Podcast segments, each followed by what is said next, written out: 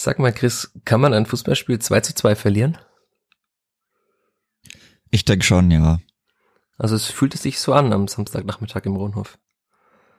Es war ja auch sehr knapp, dass man es nicht wirklich auch 2 zu 3 äh, richtig verliert, aber es war schon eine gefühlte Niederlage. Jetzt würden die Optimisten sagen, es hätte aber auch 3 zu 2 ausgehen können, kurz vor Schluss, weil da gab es ja noch einen Freistoß. Oder bist du eher auf Seiten, dass es dann einfach eine verdiente 2 zu 2 Niederlage war? Ja, und über den Freistoß, das war für mich sowieso die Szene des Spiels. Weil, da nimm alle unsere Hörerinnen und Hörer mal mit. Das machen wir jetzt. Der, der, okay, der Freistoß ganz am Ende, der hat's für mich ziemlich gut zusammengefasst. Also erstens war sowieso die letzte Aktion, da hat dann, es war sehr interessant, weil Linda am Anfang rüberschaut zur Trainerbank, die Trainerbank aber absolut gar keinen Blickkontakt aufbauen möchte. Also ich denke mal, da ging es darum, ob er mit vorgehen soll oder nicht. Das hat sich dann ziemlich schnell erledigt gehabt. Linde ist dann hinten geblieben. Und die Trainerbank, ich weiß gar nicht, wer es war, es war auf jeden Fall Marc Schneider und ich glaube kleiner Heißmann, aber ich bin mir nicht 100% sicher. Die waren sehr wild, haben wild gestikuliert und es haben sich alle schon aufgestellt und Marco Jon stand da auch gefühlt 30 Sekunden lang schon bereit, bis immer noch alle rumgeschrien haben und dann irgendwann Timothy Tillman zum Freistoß geht. Marco Jon hat man es auch angemerkt, dass er mindestens so verwirrt war wie ich, dass er da weggehen musste, nachdem er die Standards schon einigermaßen gut reingebracht hat. Und ja, nachdem er dann sehr lange gebraucht hat, dass dann die letzte Chance war, oder na gut, es war nicht wirklich die letzte Aktion, aber man konnte ja davon ausgehen, dass die letzte Aktion sein sollte, kam der Freistoß dann, ja, kam er halb hoch? Ich weiß es nicht. Auf jeden Fall wurde gleich für Schienbein ins Ausgeklärt. Und es ist mal, wie immer, absolut gar keine Gefahr von der Standardsituation ausgegangen. Timothy Tillman. Ich glaube, Tillman wollte den ja direkt aufs Tor schießen, so hat es zumindest auf mich ich, gewirkt. Was auch immer er versucht hat, der ganze Ablauf ist, war einfach typisch Kleeblatt. Typisch Kleeblatt. Das ist doch ein gutes Stichwort. Da hast du auch noch später was dazu zu sagen. Du hast einen Tweet während des Spiels oder vor dem Spiel noch abgesetzt, auch mit dem allseits beliebten Hashtag. Aber darüber reden wir. Wir reden über dieses 2 zu 2, über eine ein Unentschieden, das sich anfühlt wie eine Niederlage und dann wahrscheinlich, wenn es die Zeit auch noch zulässt, denn wenn nicht schon zwei Stunden über dieses Spiel reden, dann auch noch über den vierter Transfersommer. All das machen wir aber nach dem Jingle und nach der Werbung, die diesmal eine neue ist, weil die Sparkasse Fürth einen neuen Spot erbeten hat. Wir sagen einfach mal Danke an die Sparkasse und ihr hört uns gleich wieder. Bis gleich. Der vierte Flachpass wird präsentiert von der Sparkassen-App. Die macht dein Smartphone zur Sparkassenfiliale. Denn so einfach gehen heute Bankgeschäfte. Kostenlose App herunterladen, Zugangsdaten bei der Sparkasse Fürth beantragen und dann loslegen. Wann und wo du willst. Übrigens, die Sparkassen-App ist Testsieger bei Stiftung Warentest. Und zwar in allen Kategorien.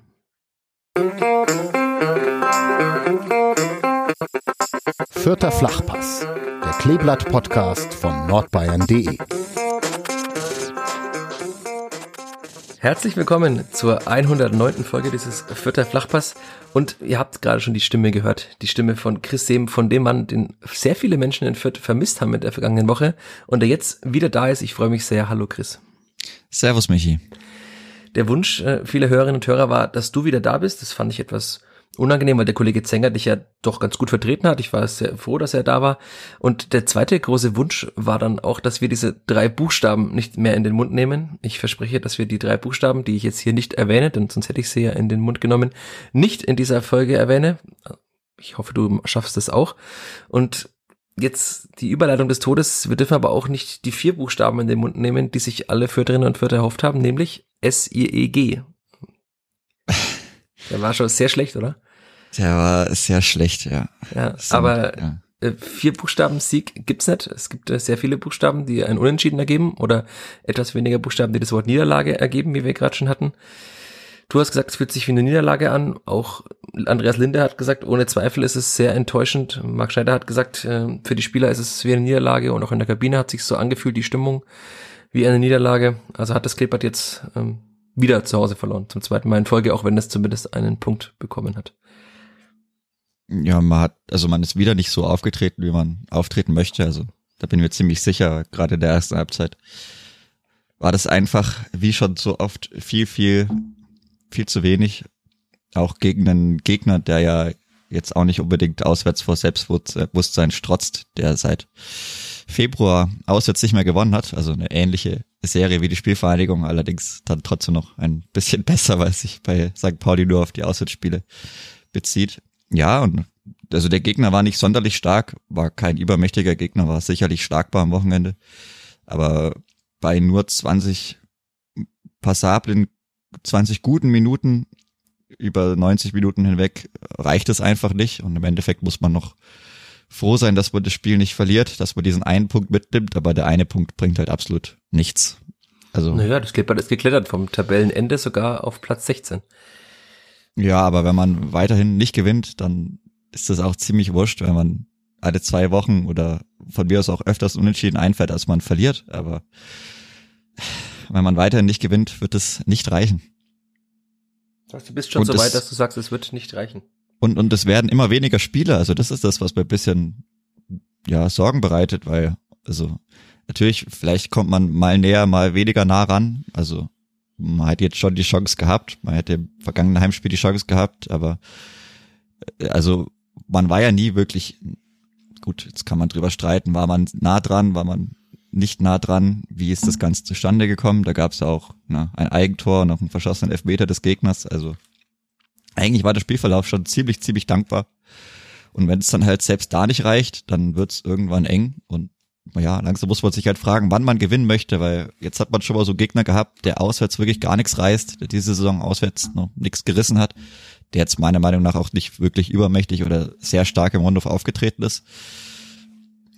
Es wird halt immer schwieriger, weil man weil man, wie gesagt, immer weniger Spiele hat, auch wenn das am Anfang vielleicht nicht so kritisch ausschaut, aber je weniger Spiele man noch zur Verfügung hat, desto höher muss ja der Punkteschnitt dann automatisch werden, um dann noch vielleicht etwas klettern zu wollen.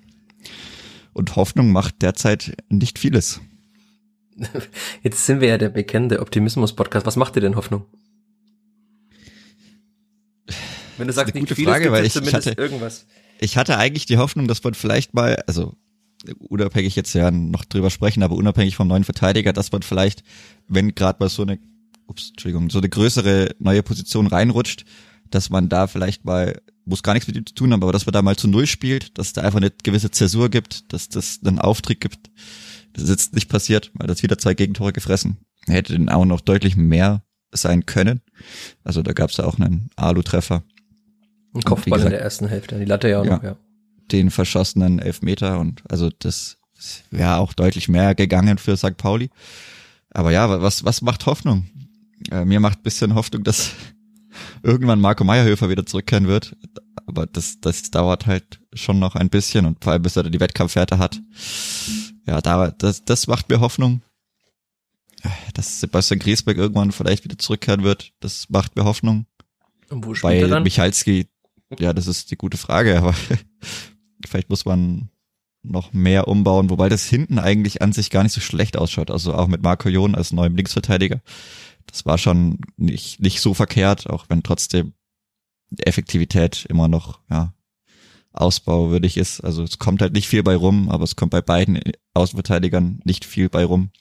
Sieht vielleicht manchmal ganz gut aus, aber ja, zwingend ist da noch nicht vieles das ist eine gute Frage, wo dann Griesbeck spielt, aber dass man zumindest wieder die Option hat, wenn es mal bei einem der beiden in Verteidiger nicht so läuft oder wenn mal einer angeschlagen ist, dass man nicht komplett wieder umbauen muss oder dass dann Oliver Vorbausam wieder zu viel spielen muss. Aber was macht Hoffnung? Was macht Hoffnung? Tja, die nächsten Partien, vielleicht in, in Magdeburg, da kann immer viel passieren. Die sind ja auch nicht die Übermannschaft, wobei sie es am Wochenende ganz gut gemacht haben mit 45 Minuten Unterzahl und nur 1-0 verloren in Paderborn. Haben andere Mannschaften schon höher verloren. Das auf jeden Fall, also dafür, dass sie 10 gegen 11 gespielt haben. Aber da fehlt jetzt auch Lawrence, also vielleicht hat man da eine Chance auswärts, wobei, wie gesagt, in Magdeburg immer schwierig, aber bei denen läuft's auch wirklich nicht gut. Also das wäre dann schon mal so eine Option. Ich weiß gar nicht, wann man jetzt in Regensburg spielt. Ich glaube, das dauert noch und auch Braunschweig dauert noch die Partie. Hm. Also das heißt für die nähere Zukunft direkt optimistisch, tja, am optimistischsten, optimistischsten stimmt mich fast eigentlich, dass es immer bei 0 zu 0 losgeht, so blöd wie es sich das anhört, aber wenn man irgendwann mal zu 0 spielen sollte, dann reicht vielleicht ein Eigentor des Gegners, ähnlich wie bei der U23, dass man da auch mal irgendein Spiel gewinnen kann. Man hat jetzt auch am Wochenende gesehen, dass es sind nicht viele Tore gefallen in der zweiten Liga. Also zumindest nicht am Freitag, also wenn man das Spiel des ersten FC Nürnberg in Braunschweig rausnimmt. Ich habe jetzt das Wort doch erwähnt, aber ich musste es ja erwähnen. Das ist für alle Vierter in einem positiv konnotierten Zusammenhang. Und äh, bei der Spielvereinigung, aber in anderen Spielen sind ja tatsächlich sehr wenig Tore gefallen. Man hat gesehen, dass man auch mit einem 1 zu 0 Spieler gewinnen kann. Hannover 96 zum Beispiel hat jetzt auch am Sonntag wieder gewonnen. Wieder 1 zu 0, äh, vier Siege in Folge für Stefan Leitl, Harvard Nielsen und äh, die Hannoveraner. Also das, da ist ja, das ist diese Krux. Also davon hat er ja auch äh, Marc Schneider gesprochen, dass er gerne mal zu Null spielen würde, weil dann kann man halt leichter auch mal gewinnen. Nur wenn man halt im Schnitt zwei Gegentore kassiert, dann auch noch mit dem neuen Innenverteidiger, über den wir gleich noch sprechen können, aber auch wenn man dann jetzt in Anführungszeichen die Wunsch-Innenverteidigung hat äh, und dann trotzdem noch zwei Gegentore kassiert, das wird halt nicht reichen, weil diese Mannschaft nicht dazu in der Lage ist, jedes Spiel drei Tore oder vier zu schießen, so wie es die Aufstiegsmannschaft getan hat in der Schlussphase der Saison. Deshalb ist das wahrscheinlich auch der Hebel, an dem man ansetzen muss, dass man halt einfach mal defensiv besser steht. Und ich würde vorschlagen, wir gehen dann auch mal noch, doch nochmal kurz durch dieses Spiel durch, weil die erste Halbzeit, die hat mich schon sehr schockiert hinterlassen. Und wenn ich so die Gespräche, die ich nach dem Spiel geführt habe, auch was ich gelesen habe, was ich von anderen Menschen gehört habe, dann hat das mehr Menschen, ist es mehr Menschen so gegangen wie mir. Warst du auch so schockiert, als der Schiedsrichter dann um 13 Uhr, wahrscheinlich 46 zum letzten Mal gepfiffen hat für die erste Hälfte? Das war ja dann wirklich, also ich kann mich nicht erinnern, wann ich eine so schlechte Halbzeit des Kleeblatts gesehen habe in dieser Saison. Die zweite Halbzeit gegen Kaiserslautern war jetzt auch nicht so gut, aber ja, äh, also ich war erstmal überrascht oder beziehungsweise glücklich oder man, man konnte sich glücklich schätzen, dass man nur mit einem 0 zu 1 in die Kabine gegangen ist. Da wäre schon durchaus auch, also wenn vielleicht auch nicht viel mehr, aber da wäre schon noch mehr für St. Pauli möglich gewesen, die, ja, wie gesagt, also ich fand nicht mal St. Pauli sonderlich gut. Ich fand es ein Spiel auf sehr schwachem Niveau. Und da war dann das 0 zu 1 vielleicht ganz okay. War dann auch gar nicht so verkehrt, also auch für die Stimmung der Fans, da hatte man vielleicht auch noch mal ein bisschen Glück, dass man da nur mit einem 0 zu 1 in die Pause geht, wo man dann sich zumindest noch mal irgendwie selber motivieren kann, ja, ein Tor und da ist man wieder dran.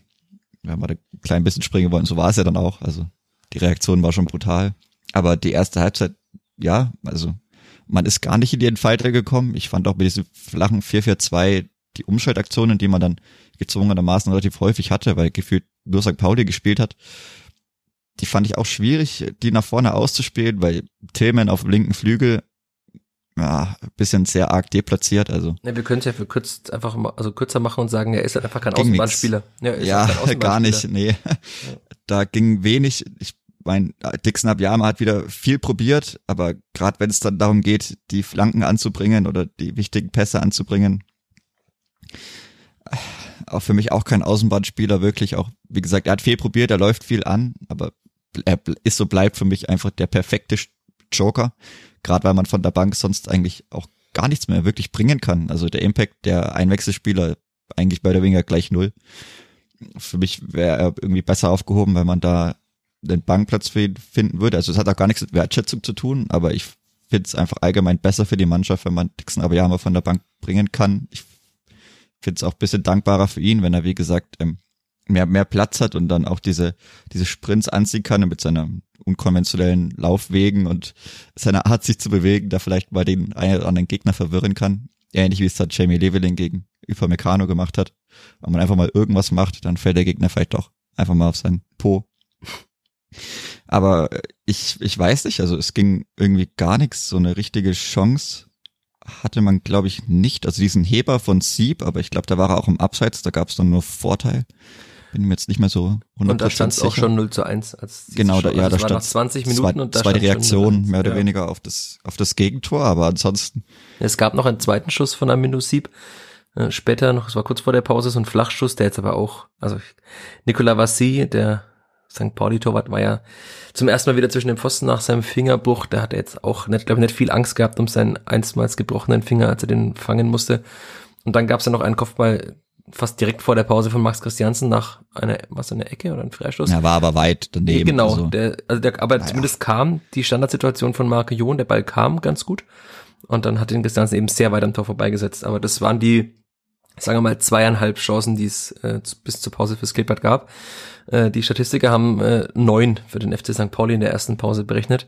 Und auch die Ballbesitzwerte waren ja dann doch, also dafür, dass die Spielvereinigung zumindest vor der Saison gesagt hat, sie wolle offen, äh, Marc Schneider, er wolle offensiven und kreativen ja, offen, also Offensivfußball spielen, kreativ dominant. Das hat man dann, zumindest die Dominanz hat man auch anhand der Zahlen nicht wirklich gesehen. Und das war ja dann auch auf dem Platz schon sehr, sehr schwierig anzuschauen, wie tief man stand. Ähm, hat auch nach dem Spiel Marscheider gesagt, äh, das war natürlich nicht gewünscht, dass man so tief steht.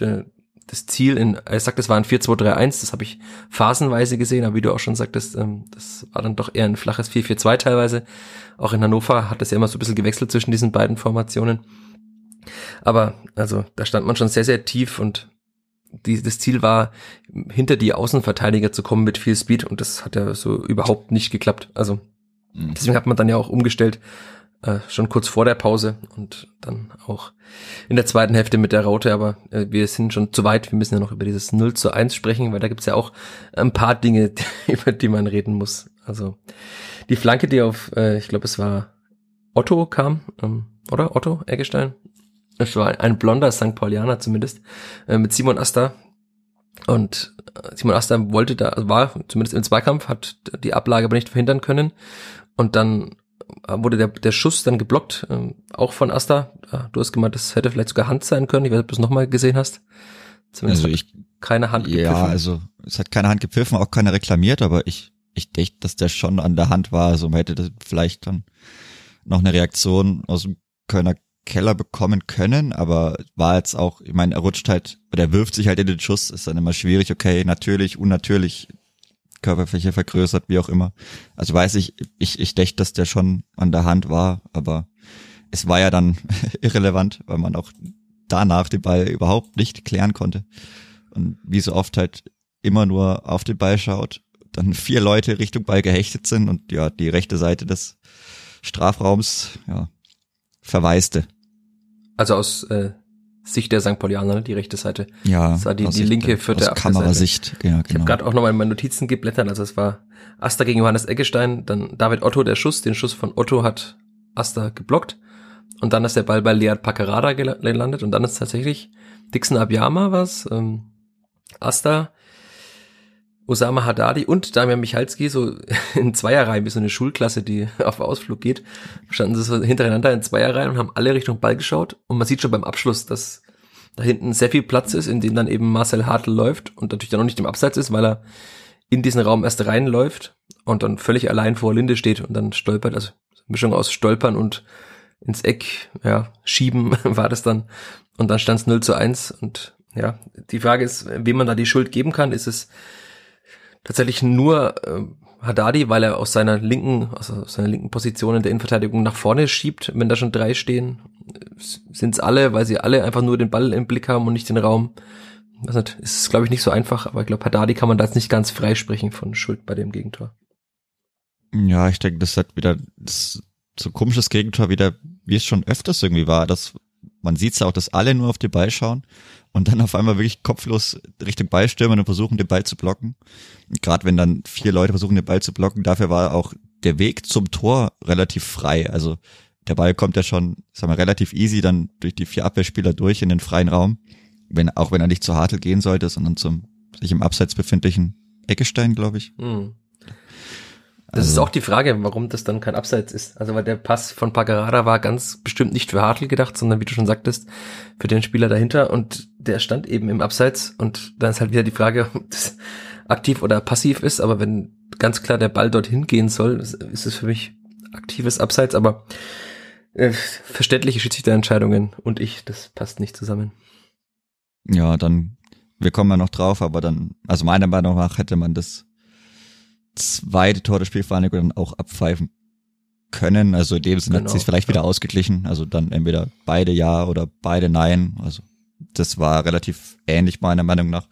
Aber ja, es rennen alle wirklich, wirklich kopflos auf den Ball. Ich weiß nicht, ich glaube, Haddadi fängt früher schon mal an, loszusprinten bei einem ersten Schuss, aber ja, auch Max Christiansen ist, glaube ich, der, der davor noch am nächsten oh, bei Hartl war. Noch, ja ja, also der war da am nächsten, bleibt dann stehen, weil er aber auch noch einen Gegner, also Gegner hat, der auch im Rückraum stehen bleibt. Deswegen kann man schon irgendwo nachvollziehen, dass er vielleicht nicht damit durchläuft, weil dann die Person im Rückraum noch zu frei ist. Dann war vielleicht doch Abiyama zu weit hinten, aber keine Ahnung, also es darf niemals so ausschauen, wie es da Bilder gibt, dass wirklich vier Leute auf den Ball drauf sprinten und der restliche Strafraum komplett leer ist.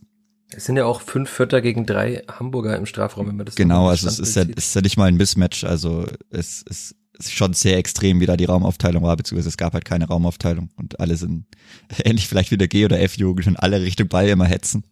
Wenn der Ball irgendwo ist, so irgendwie ein bisschen daran hat es mich auch erinnert. Es gab keinerlei Aufteilung und das hatte man, hat man jetzt leider auch schon öfters so gesehen, diese Art von Gegentor. Das heißt, ja. wir müssen da auch immer das Trainerteam sprechen. Oder sagen wir das einfach dann mangelnde individuelle Klasse der Spieler? Also die, die, die Intuition kann man ja irgendwo nachverstehen, dass äh, nachvollziehen, dass da jeder dann diesen zweiten Ball irgendwie versucht zu blocken. Aber wenn halt vier Leute versuchen, den Ball zu blocken, ist es vielleicht bisschen sehr viel. Und da muss man dann ja schon auch die Spieler mit in die Verantwortung nehmen, dass man da einfach mehr Disziplin hat dass man vielleicht besser sich im Raum orientiert oder besser im Kopf hat, was in meinem Raum, den ich zu verteidigen habe, passiert. Weil, weiß ich, also wenn ich da die Übersicht im Kopf habe, dann rennen normalerweise nicht vier Leute da drauf. Also das ist dann auch, ich weiß nicht, es ist schwierig, das rauszuanalysieren, da müsste man das mit den Trainern gemeinsam machen und genau wissen, wer welche Aufgabe immer hat. Aber ich, also die Aufgabe kann es nicht gewesen sein, dass alle vier Leute da Richtung Ball hetzen. Ich gehe mal davon aus, dass es auch im Trainerteam gesehen wurde oder zumindest auch vom Analysten Bjarne Osländer, der die Szene mit Sicherheit auch noch mehrmals anschauen wird und schon angeschaut hat, wenn wir hier aufnehmen.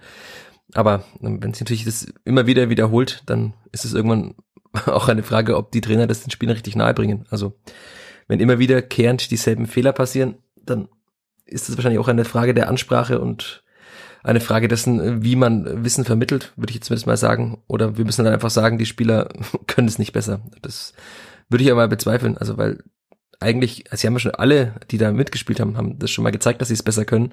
Nur irgendwie passt halt gerade und, und diese ersten Halbzeit passte vor allem einfach gar nichts zusammen.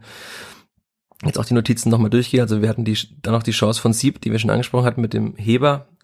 Und danach habe ich mir dann nur noch aufgeschrieben, St. Pauli wieder klar besser. Also das war jetzt auch nicht so wie in anderen Spielen mal, dass das so ein Gegentor, so ein Weckruf war und das Skipper danach aufgewacht ist, sondern es ist ja einfach nichts passiert danach. Also man hat sich keine Chancen erspielt. Stattdessen hat dann St. Pauli nochmal nach einer halben Stunde, das war die 30. Minute genau, an die Ecke geköpft. Jackson Irvine war das. Und dann erst 37. Minute, also dann eigentlich ja, 19 Minuten nach dem Gegentor war dann der zweite Abschluss der Spielvereinigung wieder von Amindo Sieb aus ungefähr 20 Metern. Und dann, meine letzte Notiz für die erste Halbzeit ist, Lücken, Punkt, Punkt, Punkt, St. Pauli kann komplett durchs Zentrum aufbauen. Also das war wirklich hart. Hm wie dann einfach, also wie die wirklich problemlos durchs Zentrum spielen konnten. Ich habe mich immer gefragt, also klar, es ist eine andere Raumaufteilung im 4-2-3-1, aber eigentlich sind da auch noch zwei Sechser, die den Raum zumachen müssten. Aber das hat auch nicht so wirklich funktioniert. Und ja, dann war Halbzeit und alle waren einerseits konsterniert und traurig, es wurde laut gepfiffen, aber wie du sagtest, wahrscheinlich auch froh, dass es nur 0 zu 1 stand. Weil dann Marc Schneider in der Pause offenbar die richtigen Worte gefunden hat. Er hat gesagt, es wurde nicht laut. Also beim Derby Nürnberg hat er ja in der Halbzeit danach gesagt, dass er laut war. Diesmal war er offenbar nicht laut. Er hat gesagt, es ging um Zutrauen, den Spielern zu sagen, was sie richtig machen sollen, dass sie in dem 4-4-2 mit der Raute eben anders anlaufen. Es war dann ja auch so, dass Dixon Abiyama nicht mehr auf dem Flügel war, sondern im Angriff. Und ja, dann die 48. Minute. Man hatte ja schon nach 20 Sekunden die erste Chance, kommt ja auch noch dazu. Und dann 48. Minute ein langer Ball und dann können wir zum zweiten Mal über den Neuzugang Damian Michalski reden, dann er gewinnt das Kopfballduell gut, köpft den Ball wirklich sehr, sehr weit und dann würde ich mal sagen, ist es schon auch ein bisschen Glück. Es war jetzt kein besonders gut herausgespieltes Tor, es war nochmal so ein Querschläger von St. Pauli, dann ist der Ball so 50 Prozent gewollt, 50 Prozent ungewollt von Dixon Abiyama in den Lauf von Branimir Gotha weitergeleitet worden und dann sagt man halt, Herr Gotha, okay, das sieht man dann wieder seine Klasse, also bei dem Abschluss direkt aus dem Lauf, ich also zumindest äh, von meinem Blick aus hat er da auch schon, ja, sagen wir mal, eine gewissen, gewisse Unzufriedenheit rausgeballert mit diesem Schuss. Also wahrscheinlich mit sich selbst, mit der Situation, mit dem ganzen Spiel. Und hat ihn wirklich gut ins lange Eck gelegt. Und dann hat man ja schon gemerkt, dass, dass was geht, ähm, dass die Stimmung da war, dass die Menschen wieder euphorischer waren, dass auch die Spielfahrer sich so aus dieser Lethargie befreit hat der ersten Halbzeit. Und dann hat man ja schon direkt vier Minuten später das 2 zu 1 gemacht. Vorlage von Tobias Raschel und dann, wie du schon sagtest, Dixon Abiyama steht eigentlich ganz klar im Abseits, geht auch zum Ball. Und dann ist Amindo Sieb, äh, da hat der Jackson Irvine zumindest beschäftigt, sagen wir mal, er beschäftigt ihn und Irvine köpft ihn ins eigene Tor. Köpft, was? köpft, Ja, schießt. köpft. köpft ja. schon, köpft, ja. Ein Ganz komischer Kopfball. Also Ganz seltsam, ja. weiß gar nicht, wie er den überhaupt so macht, aber ja, eigentlich kann er, also muss er das ja besser machen, aber Das war die Aura von Amino Sieb. das war die Aura, ja. Das, die Ausstrahlung, die er hat. Nee, aber ja, das war dann schon glücklich. Also ich meine, natürlich kam man gut in die, in die zweite Halbzeit, aber dass man das Spiel dann so schnell dreht innerhalb von äh, sieben Minuten, Also genau, 45 bis 52, aber zwischen den beiden Toren lagen sogar nur vier Minuten, also. vier Minuten, ja. Also das war, das war schon ordentlich. Man, danach ging es auch besser. Ich meine, ist ja logisch, wenn dann die allererste Aktion äh, war ja direkt ein Schuss, der knapp vorbeiging, glaube ich. Und dann der Kopfball, der auf der Linie geklärt wird. Genau, auch noch von Christiansen wieder. Von ja. Christiansen wieder, ja, der dann die so ein bisschen besser kam. Und dann direkt das Tor, das ist ja, also logisch, also wenn da nichts geht, dann muss man sich wirklich extrem hinterfragen. Aber ich fand auch den Jubel von Ricotta recht interessant. Also dafür für die Position, wo er das Tor geschossen hat und wie der Laufweg war. So ein bisschen abgedreht, aber kann man vielleicht auch verstehen nach den letzten Wochen, dass er da nicht direkt unbedingt mit den Fans feiern wollte. Und sich dann, glaube ich, eher Richtung Bauabschnitt 2 gedreht hat, wo auch seine Frau mit Tochter gesessen haben. Da hast Müsste, du wieder auf. Instagram gut recherchiert, ja. Ja, die sind, die, die sind aber auch meistens, die sind meistens da oben. Ja, trotzdem, ich glaube, er hat sich auch gar nicht, ich glaube, er hat sich nicht nochmal umgedreht, bin mir aber gar nicht mehr sicher. Also wie gesagt, muss man jetzt nicht viel reininterpretieren, ich kann es absolut verstehen nach den letzten Wochen. Hätte ich vielleicht auch nicht gemacht unbedingt. Ihm Ah. wurde jetzt nicht so viel Liebe zuteil, sagen wir es mal so. Ja, genau, aber dann, dass er sich gar nicht nochmal umdreht, war schon interessant. Aber gut, ist, ist einfach so.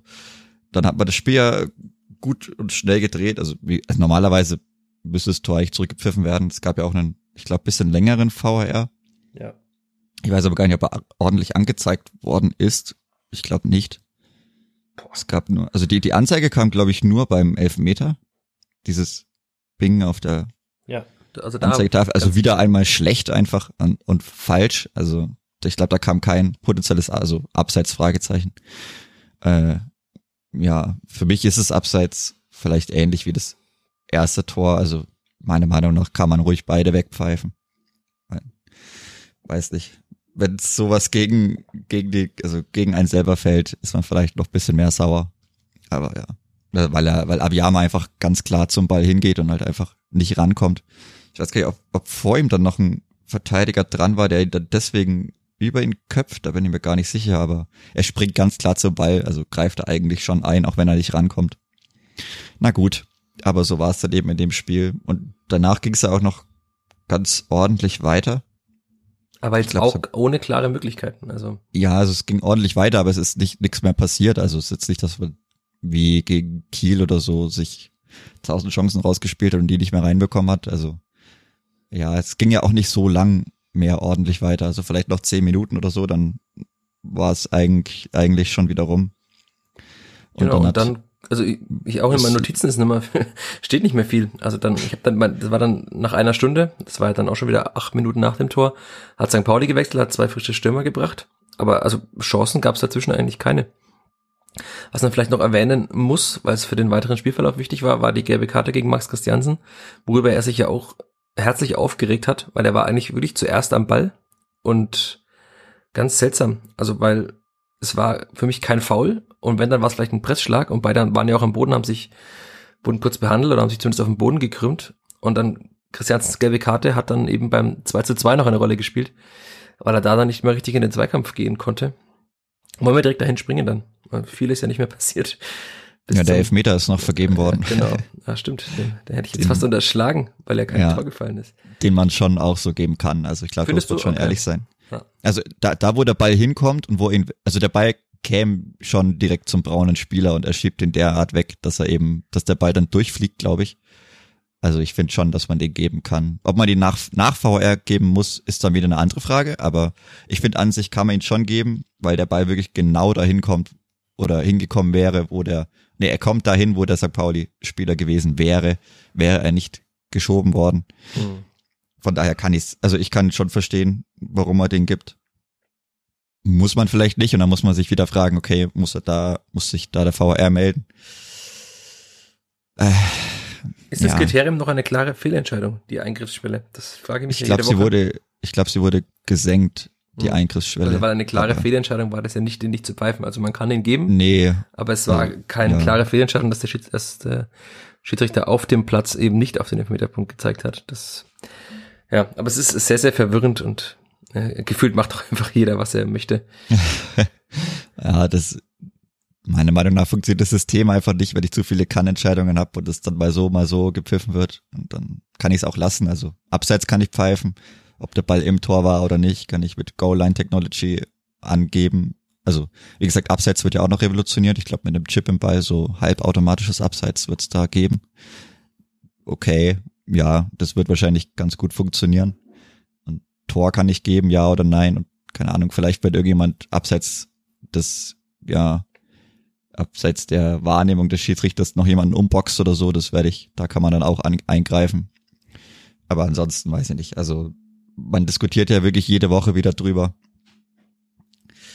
Ja, besser wird's irgendwie nicht, auch wenn es jedes Jahr oder jedes halbe Jahr oder alle zwei Jahre wirklich Änderungen gibt, die auch mehr oder weniger gut kommuniziert werden. Weiß nicht, ob es wirklich besser wird. Manche sagen ja. Ich, ich sag nein. Ich auch. Aber naja. Ich schließe mich dir an. Aber Im äh, Endeffekt- unsere Meinung wird da wahrscheinlich nicht gehört. Nehme ich jetzt mal an. Ist ja, ist ja nichts passiert, weil Paccarada den zweiten Elfmeter, ich glaube, in Folge vergeben hat. Ja, das ist auch sehr bitter, vor allem, Nachdem- weil es ja ein sehr guter Spieler eigentlich ist mit einer guten Schusstechnik. Also Und alles nur, weil Linde ordentlich rumgehampelt ist vom, vor der Ausführung. Okay, da den- das war der Grund. Ja, deswegen hat ihn Haddadi auch so gefeiert. Haddadi hat's genau gleich gesehen, weil er sehr gut verwirrt hat. Und dann, ja, wurde der Ball vergeben. Da, also spätestens da denkt man ja, okay, heute ist es soweit, weil Gegner Eigentor verschießt den Elfmeter. Und also eigentlich läuft ja alles für die Spielvereinigung. Man dreht das Spiel relativ schnell. Danach ist nicht mehr viel passiert. Dann gibt's den Elfmeter, wo man denkt, okay, dann dreht sich's wieder in die andere Richtung, wie man den Spielverlauf ja auch schon öfter hatte.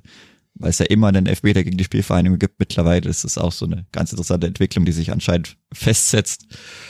Aber selbst das hat ja nicht gereicht. Also Eigentor des Gegners, Elfmeter verschossen und zu Hause gewinnst du trotzdem nicht, trotz dessen, dass du das Spiel drehst. Das ist halt eben auch so ein Fakt, der bei mir langsam die Hoffnung schwinden lässt, weil ja wirklich in diesem Spiel alles für dich läuft. Also wirklich absolut alles läuft für ein. Und im Endeffekt muss man noch froh sein, dass man das Spiel nicht 2-3 verliert. Sehr wild. Aber wir haben ja noch einen Gegentreffer. Wir haben noch einen Gegentreffer. Und leider muss man jetzt sagen, Dixon Abiyama, so oft er mit seinen unorthodoxen Bewegungen und mit seinen manchmal seltsamen Aktionen auch den Gegner verwirrt, da hat er halt einfach den Ball im Mittelfeld, irgendwie, ich weiß gar nicht, was er da machen wollte genau, einfach, war das ein Zuspiel? Bin mir immer noch unschlüssig. Jedenfalls hat er den Ball verloren und ähm, Christiansen konnte nicht eingreifen, weil wenn er eingegriffen hätte und hätte den Gegner gefällt, hätte er gelb-rot gesehen. Die Frage ist, hätte er das vielleicht in Kauf nehmen müssen, um das Gegentor zu verhindern? Weiß ich nicht. Die Spieler sagen ja. Die Spieler sagen, Bei solchen Sachen. Das sagen, jeder, jeder Spieler entscheidet sich für die rote Karte. okay, er aber offenbar Zumindest in. Interviews. Zumindest in Interviews. Also immer, wenn man Spieler danach fragt, rote Karte oder Gegentor, äh, sagt eigentlich jeder Spieler rote Karte. Gerade vielleicht zu dem Zeitpunkt, 85. Minute, kann man schon mal drüber nachdenken.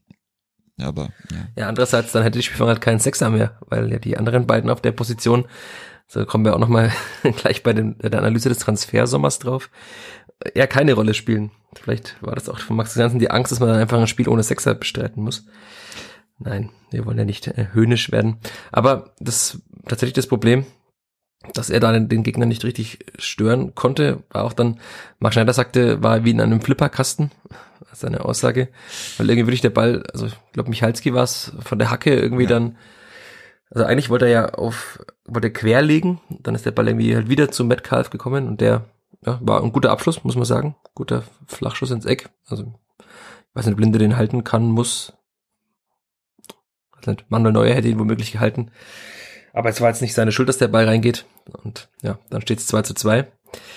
Und dann, wie du schon sagtest, äh, kurz darauf muss man dann froh sein, dass es nicht 2 zu 3 steht, weil Ambenido nochmal schießt in der 90. und der Ball dann auch abgefälscht wurde. Und ich habe, das ist ja manchmal so, dass man so den Ball dann so in, in diese Sekundenbruchteile sich wie Minuten anfühlen und der Ball fliegt und fliegt und fliegt. Und ich habe ihn schon ins lange Eck äh, fliegen sehen, weil Linde lag von mir aus gesehen oder von uns aus gesehen links und rechts war das ganze Teuer leer und dann ist er knapp vorbei. Also das wäre dann, das wäre wirklich typisch Kleber für diese Saison gewesen, dass der Ball dann auch noch zum 2 zu 3 reinfällt. Und ja, dann gab's noch den Freistoß von Timothy Tillmann, über den wir ja schon eingangs gesprochen haben, der dann für keinerlei Gefahr mehr gesorgt hat. Und dann war Schluss und 2 zu 2.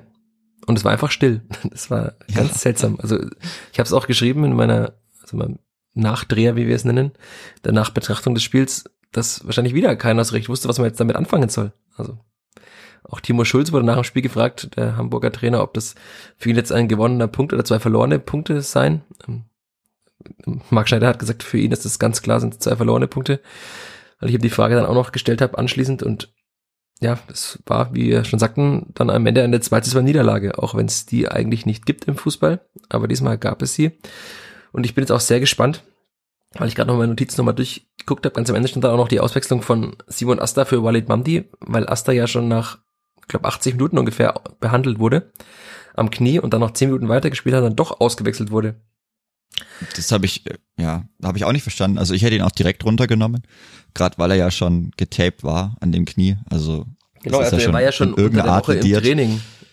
Genau, spezial getaped und auch ja. im Spiel. Und wenn ich dann für zehn Minuten meinen Superjoker Wallet Mamdi noch auf der Bank habe, der sowieso immer kommt, dann habe ich es nicht verstanden, warum man den da schon direkt bringen kann, warum man das Risiko unbedingt eingehen muss. Ich meine, dass der Spieler vielleicht sagt, okay, ich versuch's, das ist ganz normal. Also aber ich hätte ihn da schon in der 80. runtergenommen. Ich weiß nicht, ob Asta, ja, kann man in der momentanen Verfassung schon einigermaßen ersetzen, denke ich mal. Und mit Walid Mamdi, der ist, wird ja sowieso gerne eingewechselt. Also das habe ich jetzt nicht wirklich verstanden, warum man das nicht direkt schon gemacht hat. Gerade wenn man vielleicht auch noch eine Standard verteidigen muss oder so, ist der Mamdi auch nicht verkehrt mit seinen 1,86, glaube ich. Mhm. Und ja, also ich, den, ich hätte ihn safe in der 80. runtergenommen. So war es vielleicht gar nicht verkehrt, weil er dann, ich glaube, im Vorfeld in der Ecke oder relativ spät dann sich nochmal hingelegt hat und vielleicht auch die eine oder andere Sekunde dadurch noch rausgeholt hat. Nachdem man ja am Ende dann fast noch wirklich zittern musste, dass man überhaupt diesen einen Punkt mitnimmt. Also aus der Sparte kann man es dann, war es vielleicht gar nicht so blöd gemacht, aber ja, da muss man jetzt auch hoffen, dass da nichts passiert, weil dann ist auch wieder sehr dünn. Weil ich fand, also auch ich meine, da waren nicht viele Minuten mehr und ich glaube, weiß nicht, ob Mamdi mehr als vier Ballkontakte hatte, aber ja, komischerweise hat er ja jede Woche vier Ballkontakte laut äh, diverse Statistikanbieter. Ja. ja, aber ich weiß nicht, also er hat auf jeden Fall einen Ballkontakt auf der rechten Seite gehabt, wo er einen Pass über zehn Meter spielen musste, kläglich dran gescheitert ist, also ja, eine Aktion gehabt, die gar nicht funktioniert hat, hat auch wieder perfekt für Selbst Selbstbewusstsein wahrscheinlich. Und ja, dann, also da sollte schon nichts passieren auf dieser Rechtsverteidigerposition. Also direkt nach dem Spiel hat Marc Schneider gesagt, er wüsste noch nichts. Ich denke mal, da würde wahrscheinlich jetzt auch nochmal, würden die Untersuchungen abgewartet, aber sollte Simon Asta ausfallen, wir haben jetzt ja auch im Training gesehen, dass Marco Mayhofer offenbar noch nicht allzu weit ist. Er hat ja auch dann wieder am vergangenen Mittwoch gar nicht bei den, also bei den intensiveren Einheiten nicht mitgemacht. Also auch das, die Wettkampfhärte, das wird noch dauern vor allem nicht als, als Startelf-Spieler. Und dann, wenn jetzt Asta ausfallen sollte, wäre wahrscheinlich wirklich Walid Mandi die erste Option. Also wäre bitter. Andererseits ändern kann man es nicht und es wird so kommen, wie es kommt. Ja, jetzt ist die Spielvereinigung tatsächlich mit diesem 2 zu 2, mit diesem verlorenen Spiel, das sie zumindest, dass sie ja einen Punkt gebracht hat, in der Tabelle auf Platz 16 geklettert, wieder vorbei an Eintracht Braunschweig und am FC Magdeburg. Aber die Gesamtsituation bleibt, ich würde mal sagen, es gab ja schon in der letzten Woche Menschen, die sich darüber sehr mokiert haben, aber bleibt schwierig. Mit einem Wort, es bleibt schwierig. Heikel, ja, heikle Situation auf jeden Fall. Ich meine, immerhin ist es, also was positiv vielleicht ist, ist, dass das Torverhältnis nicht komplett im Eimer ist. Also das ist schon noch einigermaßen wettbewerbsfähig. Da sind andere Mannschaften im direkten Umfeld, die man dann auch mit einem Sieg dann mal überholen könnte, wenn diese Mannschaften nicht punkten. Wobei das ja auch immer blöd ist. Also so, diese Denkweise gefällt mir gar nicht, wenn man dann so immer hoffen muss, okay, die anderen verlieren. Und wenn ich das dann jede Woche hoffen muss, dass ich einigermaßen Anschluss halt, weil man halt selber nicht gewinnt, dann. Ja, es ist ja überraschend, ja. dass man nach sieben Spielen ohne Sieg immer noch eigentlich den Anschluss hat und potenziell am nächsten Spieltag mit einem Sieg sogar auf Platz 13 springen könnte. Also das ist, da ist schon Glück der Spielvereinigung, dass da andere Mannschaften auch sehr große Probleme haben, die es aber immerhin halt auch alle mal schaffen, zumindest mal ein Spiel zu gewinnen. Also selbst Eintracht Braunschweig hat ja am Freitag den ersten FC Nürnberg geschlagen, bei dem man auch sagen muss, dass es wahrscheinlich mit dem Aufstieg zumindest, den man vor der Saison als Ziel ausgegeben hat, nichts werden wird. Ich habe schon zum zweiten Mal erwähnt, aber zum zweiten Mal in einem positiven Kontext. Grüße an der Stelle, zumindest in einem positiven Kontext für alle Fütterinnen und Fütter. Ja, und Arminia Bielefeld hat sich durch ein Tor in der 90. plus 4 noch wieder an der Spielfang vorbeigeschoben auf Platz 15, aber auch da läuft's ja nicht. Also das ist, das ist wahrscheinlich wirklich noch was Hoffnung macht, dass es auch andere Mannschaften gibt, die sich sehr, sehr schwer tun. Nur auch diese Mannschaften werden irgendwann mal ins Punkten kommen. Und deshalb wird's umso wichtiger sein, dann einfach jetzt auch mal in Magdeburg. Also ich sage, wir sagen ja seit Wochen, es, es muss ein Sieg her. Aber ich glaube, bei diesem Spiel muss jetzt einfach der Sieg her, weil dann ist Heimspiel gegen Paderborn. Da würde ich jetzt mal nicht äh, von einem glatten 4-0 ausgehen der Spielvereinigung bei der derzeitigen Form des SCP. Und dann wäre Länderspielpause und dann hätte man neun Spiele und neun Spiele ohne Sieg. Das wäre dann schon extrem schwierig und ich weiß nicht, ob dann auch alles noch weiterhin zurückbleiben würde, wie es jetzt derzeit noch ist. Ja, das kann ich mir auch nicht vorstellen. Also ich glaube, man hatte auch schon aus Vereinssicht sehr, sehr viel Glück, dass man das Spiel wirklich mit 2 zu 2 über die Bühne gebracht hat, weil also man, man hat es in der Halbzeit gemerkt, ich fand immer noch, das, also zumindest auf der Nordtribüne hat sich nicht sehr laut nach Pfiffen angehört. Ich fand, das war, also ich weiß nicht, wie gesagt, wie es im restlichen Stadion war, aber es war noch sehr, ja, human eigentlich. Also war jetzt, es war jetzt kein gellendes Konzert, aber es war nee. schon deutlich vernehmbar. Aber okay. Also man hat jetzt, es waren jetzt nicht vereinzelte Pfiffe von zehn Menschen. Das hat man Nee, das ist jetzt nett, aber ich fand es jetzt schon, ja, also für die dargebotene Leistung in einem Heimspiel fand ich jetzt, und auch für den Tabellenplatz, den man in der, also in diesem Moment inne hatte, fand ich es noch recht verhalten sogar. Also, und auch nach dem Spiel hat man ja gemerkt, dass es immer noch die Leute, man kann es halt schwierig einordnen. Also man weiß nicht, hat uns das jetzt was gebracht, das Spiel? Hat uns das, hat es eigentlich alles so noch schlechter gemacht? Es ist ganz, ganz schwierig, aber ja, man, man muss auf jeden Fall vor der Länderspielpause noch punkten, weil. Ja, aber eigentlich auch dreifach punkten, also. Ja, ja, also gewinnen, ja, Entschuldigung, nicht nur punkten, sondern man muss eigentlich gewinnen und am besten vier Punkte holen. Und äh, gerade zu Hause, also das ist eine Leistung, die kann man zu Hause nicht akzeptieren. Das ist nicht das, also das ist kein Kleeblattfußball, den man zu Hause auch öfters so darbieten sollte, wobei das vielleicht jetzt diese Saison einfach so ist, dass man sich damit abfinden werden muss. Weiß ich nicht. Also ich hoffe immer noch, dass es irgendwie besser wird, weil das ist nichts, was ich jede Woche sehen möchte, weil dann muss ich immer noch eine halbe Stunde sagen, pfeif bitte ab, weil ich es nicht mehr aushalten kann. Ja, ich hoffe, dass es aus irgendeinem Grund irgendwie besser wird. Aber ich weiß nicht, wie es besser werden kann. Also wie gesagt, vielleicht gewinnt man irgendwann einfach mal 4-0. Aber dieses irgendwann, das wir schon seit Wochen beschwören, das muss halt jetzt mal auch kommen. In der ganz nahen Zukunft. Das muss tatsächlich noch kommen, auch wenn wir vielleicht ein bisschen divergierende Ansichten haben zu Marc Schneider. Also er hat nach dem Spiel gesagt, er fand, dass die zweite Halbzeit eine sehr, sehr gute war. Ich habe ihn dann gefragt, ob er das tatsächlich so empfunden hat, weil ich, ich fand nicht, also wir hatten es jetzt ja auch, dass die erste Viertelstunde, die ersten 20 Minuten ganz gut waren, aber danach jetzt auch nicht allzu viel Druck nach vorne entwickelt wurde, dass auch nicht mehr viel ging, dass man am Ende froh sein musste, zumindest einen Punkt mitzunehmen. Aber Marc Schneider war felsenfest der Meinung, dass es eine sehr, sehr gute zweite Halbzeit gewesen ist. Das kannst du wahrscheinlich jetzt auch nicht nachvollziehen, nehme ich mal an. Also bei Sofascore steht ein Ballbesitz nur für die zweite Halbzeit von 32 Prozent mit 108 Pässen, von denen 53 Prozent angekommen sind. Mhm. Weiß jetzt nicht, ob das eine sehr, sehr gute zweite Halbzeit widerspiegelt. Also, wie gesagt, die 20 Minuten waren schon ordentlich dafür, dass also für sehr ordentlich oder sehr gut fehlen mir da noch, okay, man hat zwei Tore gemacht, ja, aber die waren jetzt auch nicht, also waren jetzt nicht keine krassen Tore oder super ansehnlich oder was. Dafür fehlen mir schon noch vielleicht so ein Sturmlauf wie gegen Kiel, auch wenn man vielleicht nicht immer erwarten kann, aber das ist dann schon was, wenn es sehr, sehr gut sein soll, dann muss es schon irgendwie so ausschauen, dass ich da auch Großchancen mir rausspiele. Aber also 32 Prozent Ballbesitz zu Hause in der zweiten Halbzeit, das erhält von mir nicht das Prädikat sehr, sehr gut. Da habe ich ein bisschen eine andere Vorstellung und auch schon andere Sachen erlebt im Ronhof. Ja. Ich zitiere einfach kurz die Antwort von Marc Schneider, als ich ihn fragte, ob er tatsächlich äh, es als sehr, sehr gut empfunden hat. Er sagte, es geht nicht darum, 100 Chancen zu haben. Wie die Mannschaft verteidigt hat, ist auch ein Aspekt. Wie sie gelaufen ist, wie sie sich in jeden Zweikampf geworfen hat, wie sie die taktische Disziplin auf den Platz gebracht hat. Dann war das für mich eine sehr, sehr gute zweite Halbzeit. Am Schluss bekommen wir das Tor, weshalb es keine Top-Halbzeit war, aber sehr, sehr gut war sie aus meiner Sicht. Punkt. Zitat Ende. wenn man, ich meine, okay, wenn ich versuche, nicht zu verlieren, dann das schon sehr, sehr gut ist, dann ist das von meiner, meiner Meinung nach so, aber ja, sehr, sehr gut war die nicht. Ich glaube, da haben sehr viele Leute eine bisschen andere Meinung. Aber muss man dann vielleicht einfach mal so stehen lassen. Genau, wir lassen es stehen und springen zum nächsten Themenpunkt. Wir haben ja noch zwei auf unserer Liste und es ist schon bald Halbzeit. Also zumindest laut meiner Uhr. Wenn es nicht eine allzu lange Nachspielzeit gibt, ist gleich Halbzeit.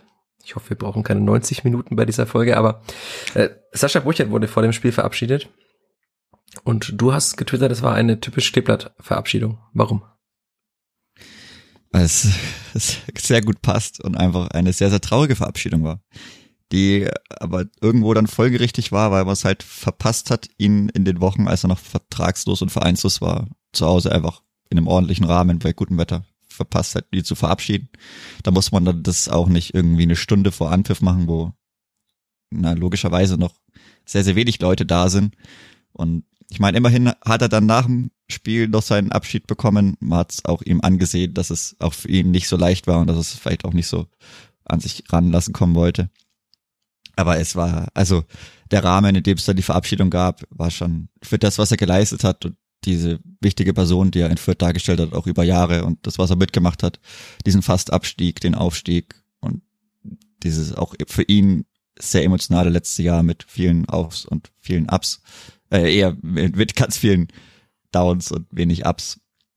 Das war schon, es hat, hat einem schon wehgetan, auf jeden Fall, das so zu sehen, dass er dann nur ein bisschen äh, ganz wenig Applaus erhalten hat. Also nee, beziehungsweise der Applaus war schon ordentlich, aber es waren sehr, sehr wenig Leute. So rum muss man es richtig sagen. Ich würde sagen, von den Menschen, die da waren, haben fast alle geklatscht, aber es waren nicht allzu viele da. Ja, eben. Also das so der Einsatz pro Person war schon sehr ordentlich, aber es waren einfach wenig Leute da. Deswegen war es ein sehr, sehr trauriger Abschied.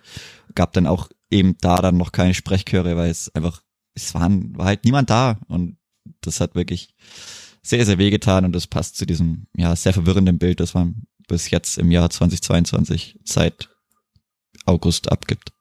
Was mich verwirrt hat, waren die Worte von Julian Pichert. Er hat nämlich angefangen und hat dann gesagt, er war für den Klassenhalt der U23 verantwortlich und auch für den der Profis. Das waren eines seiner ersten Worte. Also ich glaube, ich kann mir jetzt zusammenreimen, was er meinte, dass er in der Relegation gespielt hat. Ja, mal. genau, ja. Aber es wäre jetzt nicht das Erste, was mir in den Sinn kommt bei Sascha Burchert, dass er für den Kla Klassenhalt der U23 verantwortlich war. Also das hat mich am meisten verwirrt hinterlassen, diese Worte.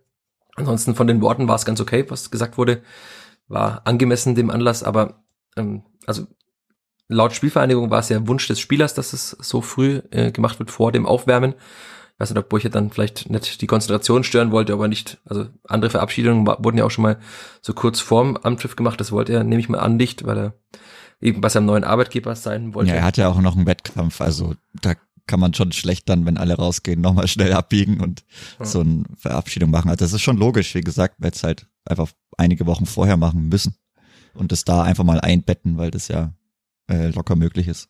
So viele Programmpunkte gibt es da nicht. Verein eben nicht in den Programmablauf gepasst. Ähm, ja das gut, wenn man keinen Programmablauf hat, dann passt es vielleicht auch nicht rein, weil, aber ja, es ist jetzt einfach so, wie es ist. Man kann es nicht mehr ändern. Ich meine, immerhin gab es nach dem Spiel noch äh, Sprechchöre und eine einigermaßen schöne Verabschiedung, aber man hat es eben auch angemerkt, dass es auch für ihn nicht leicht war, da nochmal in die Kurve reinzulaufen.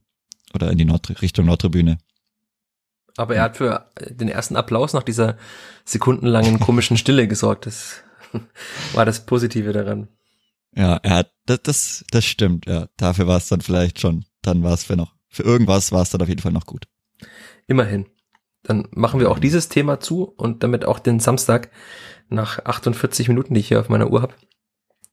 Ist jetzt Halbzeit, wir schnaufen durch, trinken einen Zaubertrank und gehen über zum Transfermarkt, der jetzt geschlossen hat. Wir stehen vor verschlossenen Türen, aber analysieren, was auf diesem Transfermarkt passiert ist, können wir trotzdem. Willst du einfach alle Spiele durchgehen oder hast du einen, über den du zuerst sprechen willst in diesem Transfersommer? Wir können eigentlich alle Spieler durchgehen. Ich glaube, bei manchen muss man mehr sagen oder kann man mehr sagen, bei anderen reicht ein Satz. Und das werden wir dann schon sehen, wie gut wir da durchkommen. Am witzigsten ist, finde ich ja immer noch, dass als erster Transfer, weil er der teuerste war, immer noch Jessic Nankam geführt wird. Auch bei Sky wurde er vergangene Woche als äh, Zugang bei der Spielverhandlung geführt. 1,5 Millionen hat man ja angeblich für ihn bezahlt, aber er wird nie auf der Abgangsseite erwähnt, weil er ist ja faktisch zurückgewechselt nach der Verpflichtung für 2,1 Millionen, kolportierte 2,1 Millionen. Aber ich würde jetzt mal sagen, er ist bei den da geführt und er hätte der Spielfang wahrscheinlich, wenn er nicht wieder verletzt wäre, wie er jetzt bei Hertha ist, sehr, sehr gut getan im Sturm. Das, das kann man zumindest ja, mal festhalten. Ein fitter Jessic Gankam hätte bis jetzt vier Tore geschossen. Okay, aber das, diese These wird nicht zu beweisen sein, weil also weder gibt es einen fitten Jessic Nankam noch einen fitten Jessic Nankam, der in Fürth spielt, sondern er kämpft sich gerade wieder ran nach einer erneuten Knieverletzung. Deswegen gute Besserung an dieser Stelle. Und dann, ich, ich gehe einfach die Liste jetzt von transfermarkt.de durch, die ist äh, nach Ausgaben ähm, aufgeführt. Auch wenn es jetzt schwierig ist zu beurteilen, aber da steht äh, Damian Michalski als an zweiter Stelle für die 500.000, die polnische Medien zuletzt berichtet hatten. Ähm, ich würde sagen, es war ein passables Debüt. Mark Schneider fand, das war ein gutes Debüt von ihm. Linde hat gesagt, he was äh, stabil. Und mhm. Also ich, ich fand, es war okay. Man hat gemerkt, dass genau das, was äh, vor dem, also vorher von polnischen Medien und auch von äh, diversen Analysen zu lesen war, dass das alles eingetroffen ist. Also ich fand, er war kopfballstark, hat ja damit auch das Tor indirekt vorbereitet äh, von Herr war ganz guter Mann und dass er jetzt fußballerisch wahrscheinlich keine Wunderdinge vollbringen wird, hat man auch gesehen. Aber ich finde, äh, beim Kleeblatt muss man ja froh sein, wenn man einen guten Innenverteidiger hat und ich glaube, ein guter Innenverteidiger ist er, das kann man schon mal nach einem Spiel jetzt sagen, oder? Ja, ich denke schon, also die zugedachte Rolle hat er, denke schon ganz gut ausgefüllt. Man, man braucht ihn ja nicht für den Spielaufbau, weil ich denke, da ist Usama Haddadi schon sehr gut. Also auch die langen Bälle, die er da schlagen kann, da braucht man. Wäre natürlich schön, wenn das beide Innenverteidiger könnten, da wäre man ein bisschen weniger ausrechenbar, aber ja, ich glaube, das ist nicht das, die Spezialität von Damian Michalski und von daher, das, was er machen soll, hat er ganz gut gemacht. Ich fand es interessant, dass er oft den Ball bei so normalen Pässen mit rechts angenommen hat und mit links weitergespielt hat. Das ist mir so irgendwie aufgefallen, auch wenn es eigentlich völlig irrelevant ist, aber ja, das, das finde ich sehr, sehr wichtig. Also, ja, ja, das ist sehr wichtig. Das ist mir am Anfang wie aufgefallen, keine Ahnung warum. Nee, aber wird, wird man sehen. Also natürlich sehr, sehr unglücklich, dass er reinkommt und man wieder zwei Gegentore kassiert. Das habe ich ja schon angesprochen gehabt. Da hätte man sich vielleicht auch, auch die Verantwortlichen gehofft, dass man da irgendwie mal eine Zäsur schafft, auch wenn man das natürlich nicht an ihm festmacht, aber dass man da so, ja, einfach mal eine Veränderung hat. Und da wird man jetzt sehen, inwiefern er die Abwehr stabilisieren kann. Und man konnte schon auch sehen, dass er bei offensiven Standards zumindest eine gewisse Ent äh, Gefahr entfachen kann. Mhm. Einmal kam er zumindest mal zum Ball. Also man muss ja sagen, wir kommen gleich noch auf eine weitere Verpflichtung oder wir machen direkt weiter mit ihm, mit Marco Jon, der ja auch äh, kurz vor Damian Michalski kam. Aber dessen Standards kamen zumindest schon mal besser als alle anderen Standards in dieser Saison. Und allein dafür würde ich jetzt schon mal sagen, dass, also Michalskis Verpflichtung ist ist bislang eine gute. Das werden die nächsten Wochen zeigen, ob es tatsächlich eine gute ist. Und Marco Jons Laie bislang äh, erstaunlich, also ich jetzt nicht gedacht, aber für mich auch äh, ein guter Transfer. Ja, schon gerade die Standards, die kommen wirklich ordentlich. Ansonsten, wie ich auch schon gesagt habe, also Gefahr kommt über beide Außenverteidiger noch nicht wirklich so zustande. Ich weiß nicht, manchmal hat er auch bisschen im Passspiel gefällt mir es teilweise nicht so, dass er auch Bälle ähnlich zu Luca Eta dann ganz komisch mal abgibt, aber ich glaube, das ist auch, also auch wenn Luca Eta jetzt angeschlagen ist, aber das ist schon nicht verkehrt, dass man da auch jemanden hat, der vielleicht auch im linken Mittelfeld ausgebildet worden ist, der dann nochmal ein bisschen mehr diesen Zug nach vorne hat und ja, vielleicht gibt's da ja eine Entwicklung, dass er das dann noch schafft, seine offensive Ausbildung irgendwie noch mehr auf den Platz bringen zu können und dass er da auch noch mehr offensiv für Gefahr sorgen kann. Aber ansonsten absolut solide bis jetzt. Was glaubst du denn, wenn jetzt, äh, also schau mal, ob Luca Itter jetzt in der kommenden Woche mittrainiert, aber wer wird denn in Magdeburg spielen, wenn Itter wieder mittrainiert? Marco Jon. Das heißt, Luca Itter hat seinen Stammplatz verloren. Ja. Erstmal. Dann sprechen wir doch jetzt auch einfach über Luca Itter, denn auch er ist ja als Zugang geführt, aber das ist, können wir wahrscheinlich sehr kurz halten. Man hat sich, denke ich, jetzt mal mehr erhofft bislang von Luca Itter mit der Festverpflichtung. Weil man ja dachte, man hätte damit für die zweite Liga einen sehr, sehr guten Linksverteidiger, aber den hat Luca Itter leider bislang noch nicht gegeben in der Saison. Ich finde, defensiv stand er ja meist ganz gut, aber offensiv, das hatten wir auch schon in den letzten Wochen sehr häufig, da war dann schon eine sehr, sehr große Streuung in den Zuspielen. Und deswegen glaube ich eben auch, dass er seinen Startplatz verloren hat und sich da schon sehr strecken muss, falls sich Marco Jon nicht verletzt. Was wir nicht hoffen, dass, ob er dann überhaupt noch mal in den nächsten Wochen spielen wird. Da bin ich sehr, sehr gespannt. Ja, also Riesenenttäuschung auf jeden Fall für das, was er auch in der Jugend geleistet hat. Fritz Walter Medaille und sonst welches Talent ihm nachgesagt wird. Auch gerade der Erstliga hat das ja besser gemacht. Wobei ich fand ihn am besten, wenn er diesen linken Innenverteidiger der Fünferkette gegeben hat. Hätte man auch mal ausprobieren können, jetzt in der zweiten Liga mit Willems noch, weil ich fand, das hat in der Bundesliga schon Mit wem? sehr ordentlich geklappt. Mit wem? Mit wem? Wer Ja. ist das? Wer ist das? Ja, aber noch, noch was zu Jon, was mir noch aufgefallen ist, ähnlich wie Itter, Einwürfe bei der Spielvereinigung sollte man auch einfach verbieten, glaube ich. Ich glaube, wir spielen einfach mit einem ruhenden Ball am Fuß weiter oder so. Äh, da fällt mir auch wenig zu ein, also vor allem wenig Positives. Das muss man auf jeden Fall noch üben. Jetzt ist die Frage, Aber wir haben ja noch Zugänge, wir brauchen noch, wir machen jetzt Zugänge erstmal weiter. Zugänge machen wir weiter. Also äh, laut dem fin einer finanziellen Rangliste kommt dann schon Sidney Rebiger. Dann machen wir doch einfach so weiter. Wir springen dazu jetzt zwischen Spielern, die einen gewissen Impact haben und Spielern, die, naja, die sich bislang noch schwer tun. Aber Sidney Rebiger angeblich ja nur für 80.000, hat der Kicker berichtet, ähm, gekommen von RB Leipzig und bislang äh, fünf Minuten gespielt. Das hatte ich in der vergangenen Woche auch geschrieben auf NN.de und in den Nürnberger Nachrichten, der Nürnberger Zeitung. Ja, den fünf Minuten sind keine weiteren hinzugekommen, zumindest nicht bei den Profis. Er war nicht mal im Aufgebot jetzt am Wochenende, hat dafür am Freitagabend in der U23 äh, in Elatissen gespielt. Ich würde mir jetzt einfach mal die kühne These aufstellen, dass er sich das alles etwas anders vorgestellt hat, als er im Sommer nach Fürth kam. Ja, ganz sicher, vor allem weil die Vorbereitung eigentlich auch passabel lief. Also er ist jetzt, das, was ich gesehen habe, nie abgefallen wirklich. Also man hat vielleicht ein, zwei Mal schon gemerkt, dass er noch ein bisschen jünger ist und ja, vielleicht auch sein Körper noch nicht 100% so ausgereift, aber ich fand technisch und gerade auch in den Zweikämpfen für seine Größe fand ich das teilweise gerade gegen Ingolstadt schon erstaunlich reif. Keiner, also ich verstehe es nicht, warum er bis jetzt so fünf Minuten gespielt hat, gerade wenn man so seine Konkurrenz sieht oder warum er jetzt auch bei der U23 spielen muss, weil ich kann mir auch recht gut vorstellen, dass er da so als, naja, er kam ja als Top-Talent oder als das der beste Spieler, den die RB Leipzig Akademie bis jetzt rausgebracht hat. Ja, kann mir schon vorstellen, dass er da wenig Bock hat, da in Illertissen zu spielen oder im, auf dem Kreisligaplatz in Burgfarmbach, dass das ihm eher nicht so liegt. Ja, ich verstehe es nicht, warum er nicht wirklich im Kader ist. Also ich finde, ja, man könnte ihn schon mal für zehn Minuten draufwerfen. Weiß nicht, wo da so das, wo man da das große Risiko sieht oder ob er derart schlecht trainiert.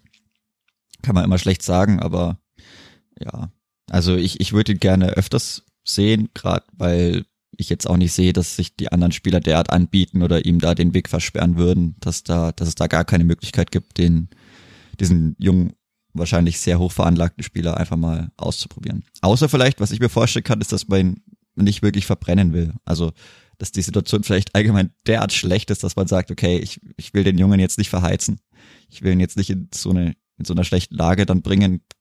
Kann auch sein. Also, gibt es wahrscheinlich für beide Seiten Argumente. Man kann auch sagen, ja gut, ich hau jetzt einen relativ unbelasteten, frischen Spieler einfach mal drauf. Da gibt's verschiedene Ansätze, die man wahrscheinlich alle nachvollziehen kann. Aber ich würde ihn gerne öfter mal sehen.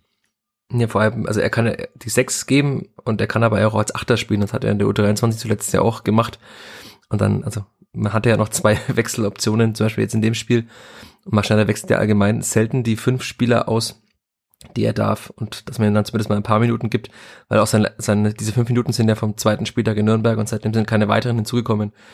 Also das ist dann schon extrem schwierig, allem wenn man halt dann sieht, dass Walid Mamdi zum Beispiel, zu dem wir ja gleich noch kommen, halt wirklich in, jedes Mal im Kader war, auch in fünf von sieben Spielen eingewechselt wurde. Zwar jetzt auch nicht recht viel mehr Minuten hat, also natürlich im Vergleich zu Rehrwiger schon mehr, aber jetzt auch nicht allzu viel, aber der eben dann doch so die Einwechseloption Nummer zwei oder drei zu sein scheint bei der Spielvereinigung, obwohl er bislang ja, in, ich finde jetzt in keinem Spiel nachgewiesen hat, warum er eingewechselt wurde. Also er hat jetzt in keinem Spiel irgendwie einen positiven Einfluss gehabt oder bin ich da jetzt zu kritisch bei Mamdi?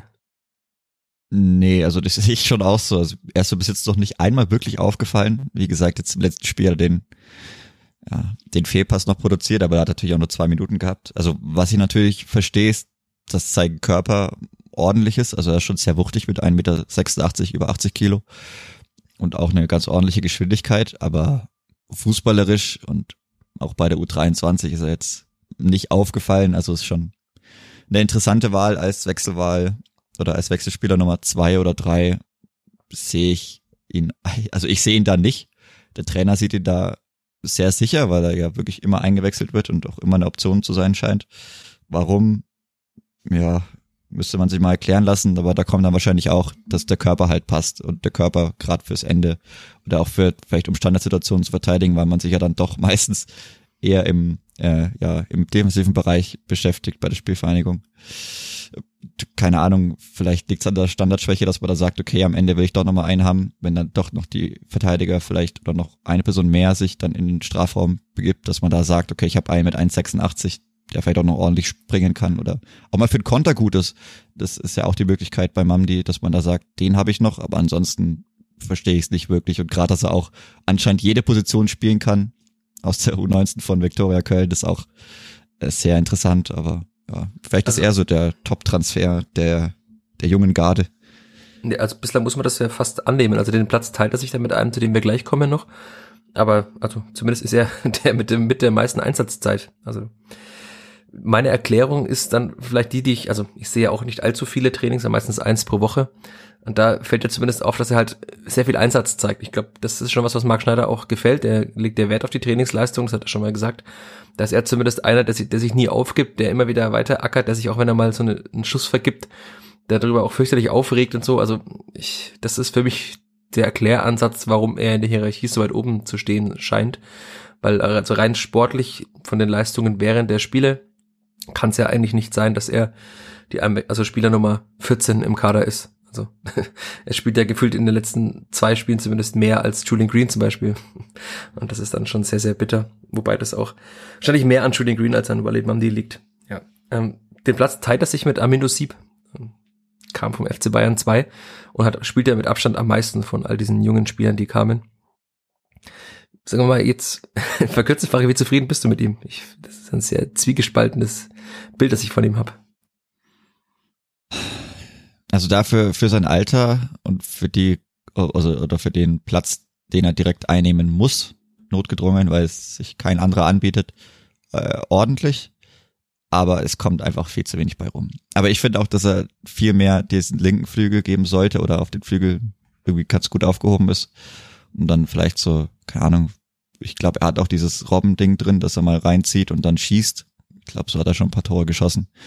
Die Schusstechnik hat er eigentlich, jetzt hat er das noch nicht so richtig nachgewiesen, aber ich, also, wie gesagt, man kann ja so einem jungen Spieler dann auch nicht immer direkt zumuten, da die Mannschaft aus seinen Schultern tragen zu können oder tragen zu müssen. Und also ich finde ihn ordentlich, auch wenn noch viel zu wenig bei rumkommt. Also du willst ihn auf der linken Außenbahn sehen. Ich würde gern öfter auf der 10 sehen, weil ich fand, dass er da sein bestes Spiel bislang gemacht hat. Oder ist er doch ein Außenbahnspieler für dich? Also gegen Lautern meine ich jetzt. Da ja, ich hat weiß. er den meisten Einfluss gehabt und auf dieser so ein bisschen schwimmen, da hat er auch einige Abschlüsse gehabt und so. Also ich fand, da hat er sich am wohlsten gefühlt, zumindest jetzt von außen betrachtet. Ich meine, das wäre schon auch nicht so verkehrt, weil dann Ricotta endlich mal wieder vorne reinrutschen würde, den ich nicht mehr gerne auf der 10 sehen möchte. Und nachdem ja Jeremy Duziak offenbar auf der 10 keinerlei Option mehr ist, dann ist ja Armin Nusib. Also ja, könnte man auch machen. Also ja, die, ich finde ganz vorne nicht, aber halt so diese diese zweite Reihe, da kann er schon entweder Zehner oder auf der Außenbahn. Finde ich ihn schon nicht verkehrt. Weil er hat ja in Hannover auch die Außenbahn gespielt und ich fand, das hat aber nicht so gut geklappt. Also er hat jetzt da nicht viele, viel Einfluss gehabt in dem Spiel. Oder fandest du, er hat auf der Außenbahn jetzt so gute Aktionen gehabt? Also ich finde ihn von der Veranlagung her so, dass er das schon begleiten könnte. Aber ich weiß, so allgemein ist auch schwierig in dieser Mannschaft oder bei der Leistung in der Mannschaft bis jetzt so positiv. Oder gut, vielleicht wäre es wäre vielleicht einfach positiv rauszustechen, aber ist halt dann auch oftmals so, dass man sich irgendwo dem Niveau anpasst. Aber der Schritt ist natürlich auch schon kein kleiner. Also er hat er bis jetzt auch nur Regionalliga gespielt, glaube ich. Ja, kurz mal in der dritten Liga auch. Bitte. Oder hat er da auch schon gespielt? Okay, als ja. noch dritte Liga gespielt haben. Aber sonst kommt er eigentlich aus der Regionalliga und da ist der Schritt natürlich, ist schon ein Schritt. Also das muss man dann natürlich auch sagen und ich glaube, eigentlich sollte er nicht so viel spielen. Direkt am Anfang. Kann ich mir nicht vorstellen, dass es der Plan gewesen ist. Ja, aber man hat ja nicht viel mehr offensive Option, äh, Optionen. Ja, eben, also wie gesagt, habe ich ja schon, ja. das habe ich ja schon gemeint, er muss notgedrungen spielen, weil es keine Optionen gibt, aber ich kann es mir nicht vorstellen, dass das der Plan gewesen sein soll. Also er hat äh, zwölf Drittligaspiele, habe ich gerade nochmal nebenbei. Okay, immer, ja. Dann aber auch schon 20, sehr, sehr jung. 21, also, als die Bayern abgestiegen sind, genau. Also da war er ja dann auch noch wirklich sehr, sehr jung. Er ist ja immer noch jung. Also er ist jetzt erst 19, ja, hat er mit also, 17 gehabt. Ja, dann schon nicht so verkehrt, aber ist halt auch schon, ja, eher, also er kommt es eher vom Regionalliganiveau. Ja, und das, das kann ihm keiner verübeln. Das ist dann halt, Eben, also ja. dann, du hast ja schon öfter mal anklingen lassen, dass du dir noch Verstärkungen gewünscht hättest für den Angriff. Dann müsste er auch nicht so viel spielen, weil auch der nächste, auf den wir vielleicht gleich kommen können, Ragnar Ache, jetzt bislang auch nicht allzu viel positiven Einfluss auf das vierte Offensivspiel hat. Das kann man, also die, die Einschätzung ist da wieder relativ schwierig, finde ich, weil, also für die, sagen wir es mal so, für den Kaderplatz oder für diese, für die, na, für die Rolle, die er, also die er einnehmen sollte, für mich ab eine Enttäuschung, muss ich einfach so sagen. Aber aus dem Umfeld oder aus, aus der Situation, die er, aus der er kommt, vielleicht verständlich, dass es so läuft, wie es läuft. Aber dann ist ja wieder die Frage, okay, warum hole ich so einen Spieler, um dann mein Goalgetter zu sein? Also er, er war ja oft verletzt, hat letzte Saison kaum gespielt. Ich weiß nicht, das dann vor zwei Saisons war, als er noch in, oder hat er seit 2020 sogar in ist zwei Jahre in gespielt? Frankfurt schon, ja. Ja, hat schon, ist schon ein bisschen länger her, dass er wirklich viel gespielt hat, dass er auch mal Tore geschossen hat. Also er hat in seiner ganzen Karriere auch noch nicht Zeit. so viele Tore geschossen. Also Das auch in dem Jahr, in dem Frankfurt dazu. ihn geholt hat, hat er jetzt nicht äh, in Holland die ganze Liga kurz und klein geschossen. Ja, wenn das dann aber mein Goalgetter sein soll, sein muss, ist natürlich schwierig. Also wie gesagt, für die Position, die er einnehmen sollte, enttäuschend. Es ist leider einfach so, da verlässt er zu viele Großchancen oder ja, mittelgroße Chancen einfach aus. Da kommt, da ist die Conversion zu schlecht. Aber für die Situation, aus der er kommt, vielleicht verständlich, dass es nicht direkt oder dass es nicht so wirklich gut läuft. Also es waren fünf Tore und vier Vorlagen in 19 Spielen in der Eredivisie. In der Saison 1920, also das ist ja auch schon etwas her. Das ist schon Menge her. Und da haben die Frankfurter ihn geholt und dann, äh, wenn ich ein Jahr weiterspringen, in Saison 2021 waren es sieben Bundesligaspiele mit einem Tor und in 92 Minuten. Also das sieht man ja auch schon, dass die Spielpraxis natürlich die, ihm die immer noch fehlt. Ich finde, das merkt man auch. Er wirkt zu wenig spritzig. Jetzt auch am Sonntag nach der Einwechslung. Da ist er teilweise rumgetrabt und ich dachte mir, jetzt leg doch mal vielleicht irgendwie einen Gang ein und gib mal ein bisschen Gas, aber ich glaube, hat auch mal, also zumindest habe ich so beobachtet von oben, dass Marc Schneider da kurz auch ein bisschen so fuchsig wurde außen, weil Ache gar so langsam angelaufen ist. Also das erklärt auch, warum wahrscheinlich Abjama immer den Vorzug gibt, weil der eben wirklich unermüdlich immer wieder anläuft. Und Ache halt, obwohl er frisch war und reinkam, so ein bisschen auf dem Platz herumgetrabt ist. Und ja, wie du sagtest, er hat jetzt einfach schon so viele Großchancen vergeben. Also ich habe da immer noch vor mir, die auch in Stuttgart, äh, das Pokalspiel wäre wirklich anders gelaufen, wenn er den Ball da einfach am Torhüter vorbeischiebt ins Tor. Also er hat halt oft schon freie Schüsse vom Torwart einfach vergeben. Sein eines Tor, das er gemacht hat, war schön, aber leider war es halt das einzige bislang. Das ist auch etwas wenig für einen Stürmer, wie du schon sagtest. Ja, dann haben wir jetzt einen großen Sprung gemacht in dieser Liste. Dann ähm, da gibt es noch einen jungen Spieler, den wir ausgelassen haben. Äh, Lucian Litbarski, das können wir wahrscheinlich kurz machen. Ähm, bislang. Also wahrscheinlich, ich, ich tue mich schwer damit, eine, mit, von einer Enttäuschung zu reden, denn das ist halt ein, Nee. ein Versuch, ein Projekt und da ist wahrscheinlich in dem, in dem angedachten Zeitplan noch etwas weiter zurück, als man dachte. Aber da hat man schon in der Vorbereitung ja gesehen, wir hatten es ja auch hier schon angesprochen im Podcast, dass wir nicht davon ausgehen, dass er recht viel spielen wird. Auch da hat mir damals gesagt, Nils Seufert und Lucian Litbarski, da haben wir ja bei beiden jetzt recht behalten, dass beide nicht viel spielen werden. Und ich gehe auch davon aus, dass sich das bis zur Winterpause mindestens mal nicht ändern wird. Also dafür ist Litbarski in der internen Hierarchie zu weit hinten. Dafür sind auch seine Einsätze bei der U23 zu durchwachsen, auch wenn er da ganz gute Ansätze zeigt, aber er ist auch schon einmal mit Gelb-Rot wieder vom Platz geflogen. Er ist jetzt, war mal aus disziplinarischen Gründen versetzt in die U23. Also ich, da muss man einfach Zeit geben und ich glaube, hat aber niemand auch gedacht, dass dieser Spieler jetzt äh, Stammspieler im Mittelfeld sein wird. Vielleicht ist er das in der darauf folgenden Saison, wenn er dann auch da ist. Wird sich zeigen. Dann können wir nochmal weiterspringen. Wir haben noch ein paar, über die wir sprechen müssen. Einen hatten wir vorhin schon mehrmals angesprochen und das ist für mich auch der Top-Transfer des Sommers bislang, ist Usama Haddadi. Kann man das so kurz Ja. machen? Ja. Ich, also gerade mit der mit der Rolle, die er in der Mannschaft einnimmt, so ein bisschen als Leader hinten raus, vielleicht auch notgedrungen, weil Sebastian Griesbeck sich jetzt verletzt hat, aber ich denke, ist es auf jeden Fall der beste Transfer, weil er gleich auch schon einigermaßen gut funktioniert. Ich meine, man, manchmal merkt man es vielleicht schon, dass er kein ausgebildeter Innenverteidiger ist, aber er ist nicht an allen Toren schuld.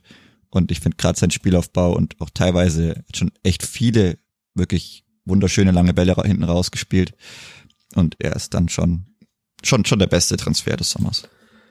und also in dem Spiel hat er jetzt gegen St. Pauli nicht so einen großen Einfluss gehabt, auch die Zahl der Ballkontakte war nicht ganz so hoch, aber ich, er hat dann auch genau das alles erfüllt, was man sich versprochen hat, finde ich. Also wenn die, es hieß ja, er sei ein Spieler, der oftmals der andribbeln soll, der so linienbrechende Pässe spielt und das, all das macht er ja immer wieder und deswegen auch, also ich sagte schon, bester Transfer des Sommers und ich finde auch danach kommt erstmal nichts. Also nach ihm, jetzt wird sich zeigen, wie sich Marco Jon, Damian Michalski machen, aber ansonsten ganz klar, äh, der beste Transfer.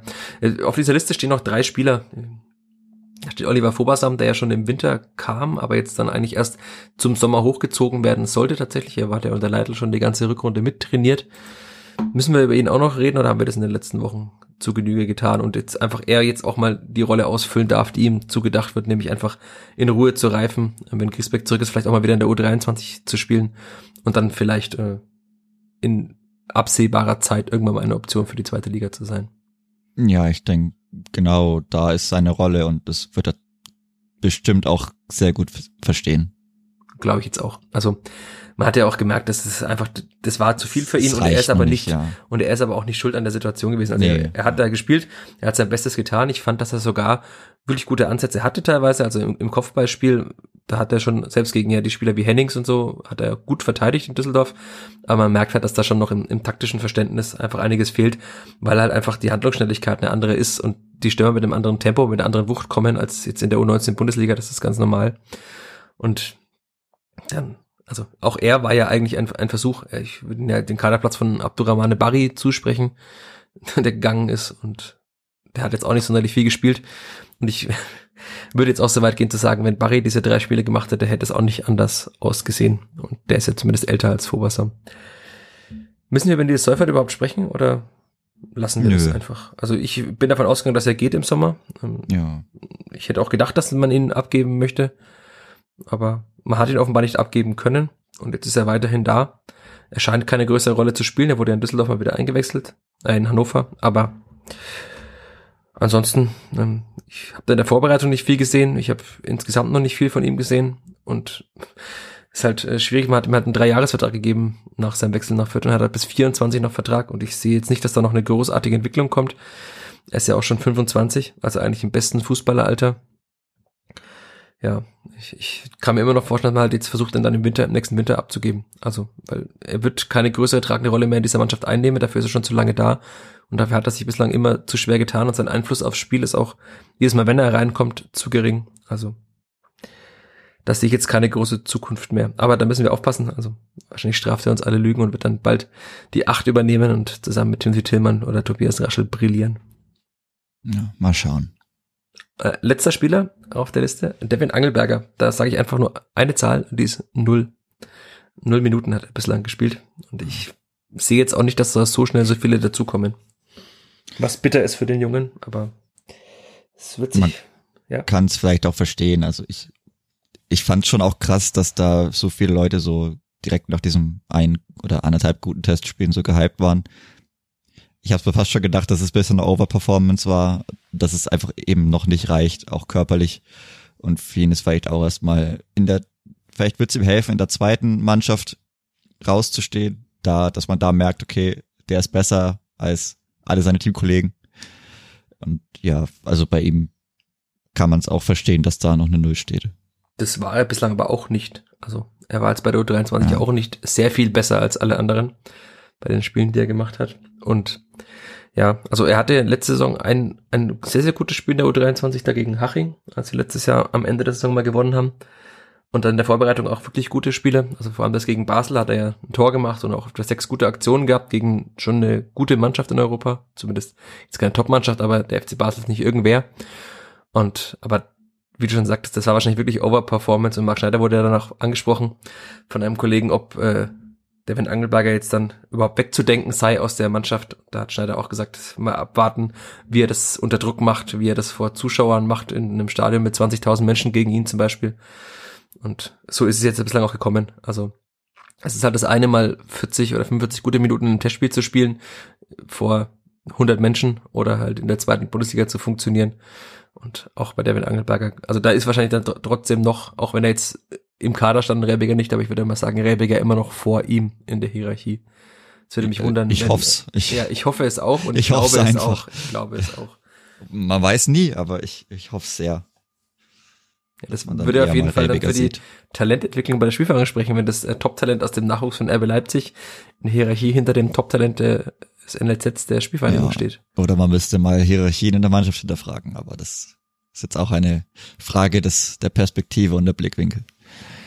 Ja, und jetzt sind wir bei einer Stunde 15 und ich stelle dir die letzte Frage, die wahrscheinlich noch sehr lange dauert, sie zu beantworten. Wie zufrieden bist du mit dem vierter Transfersommer? Ich war in der Vorbereitung schon einigermaßen zufrieden.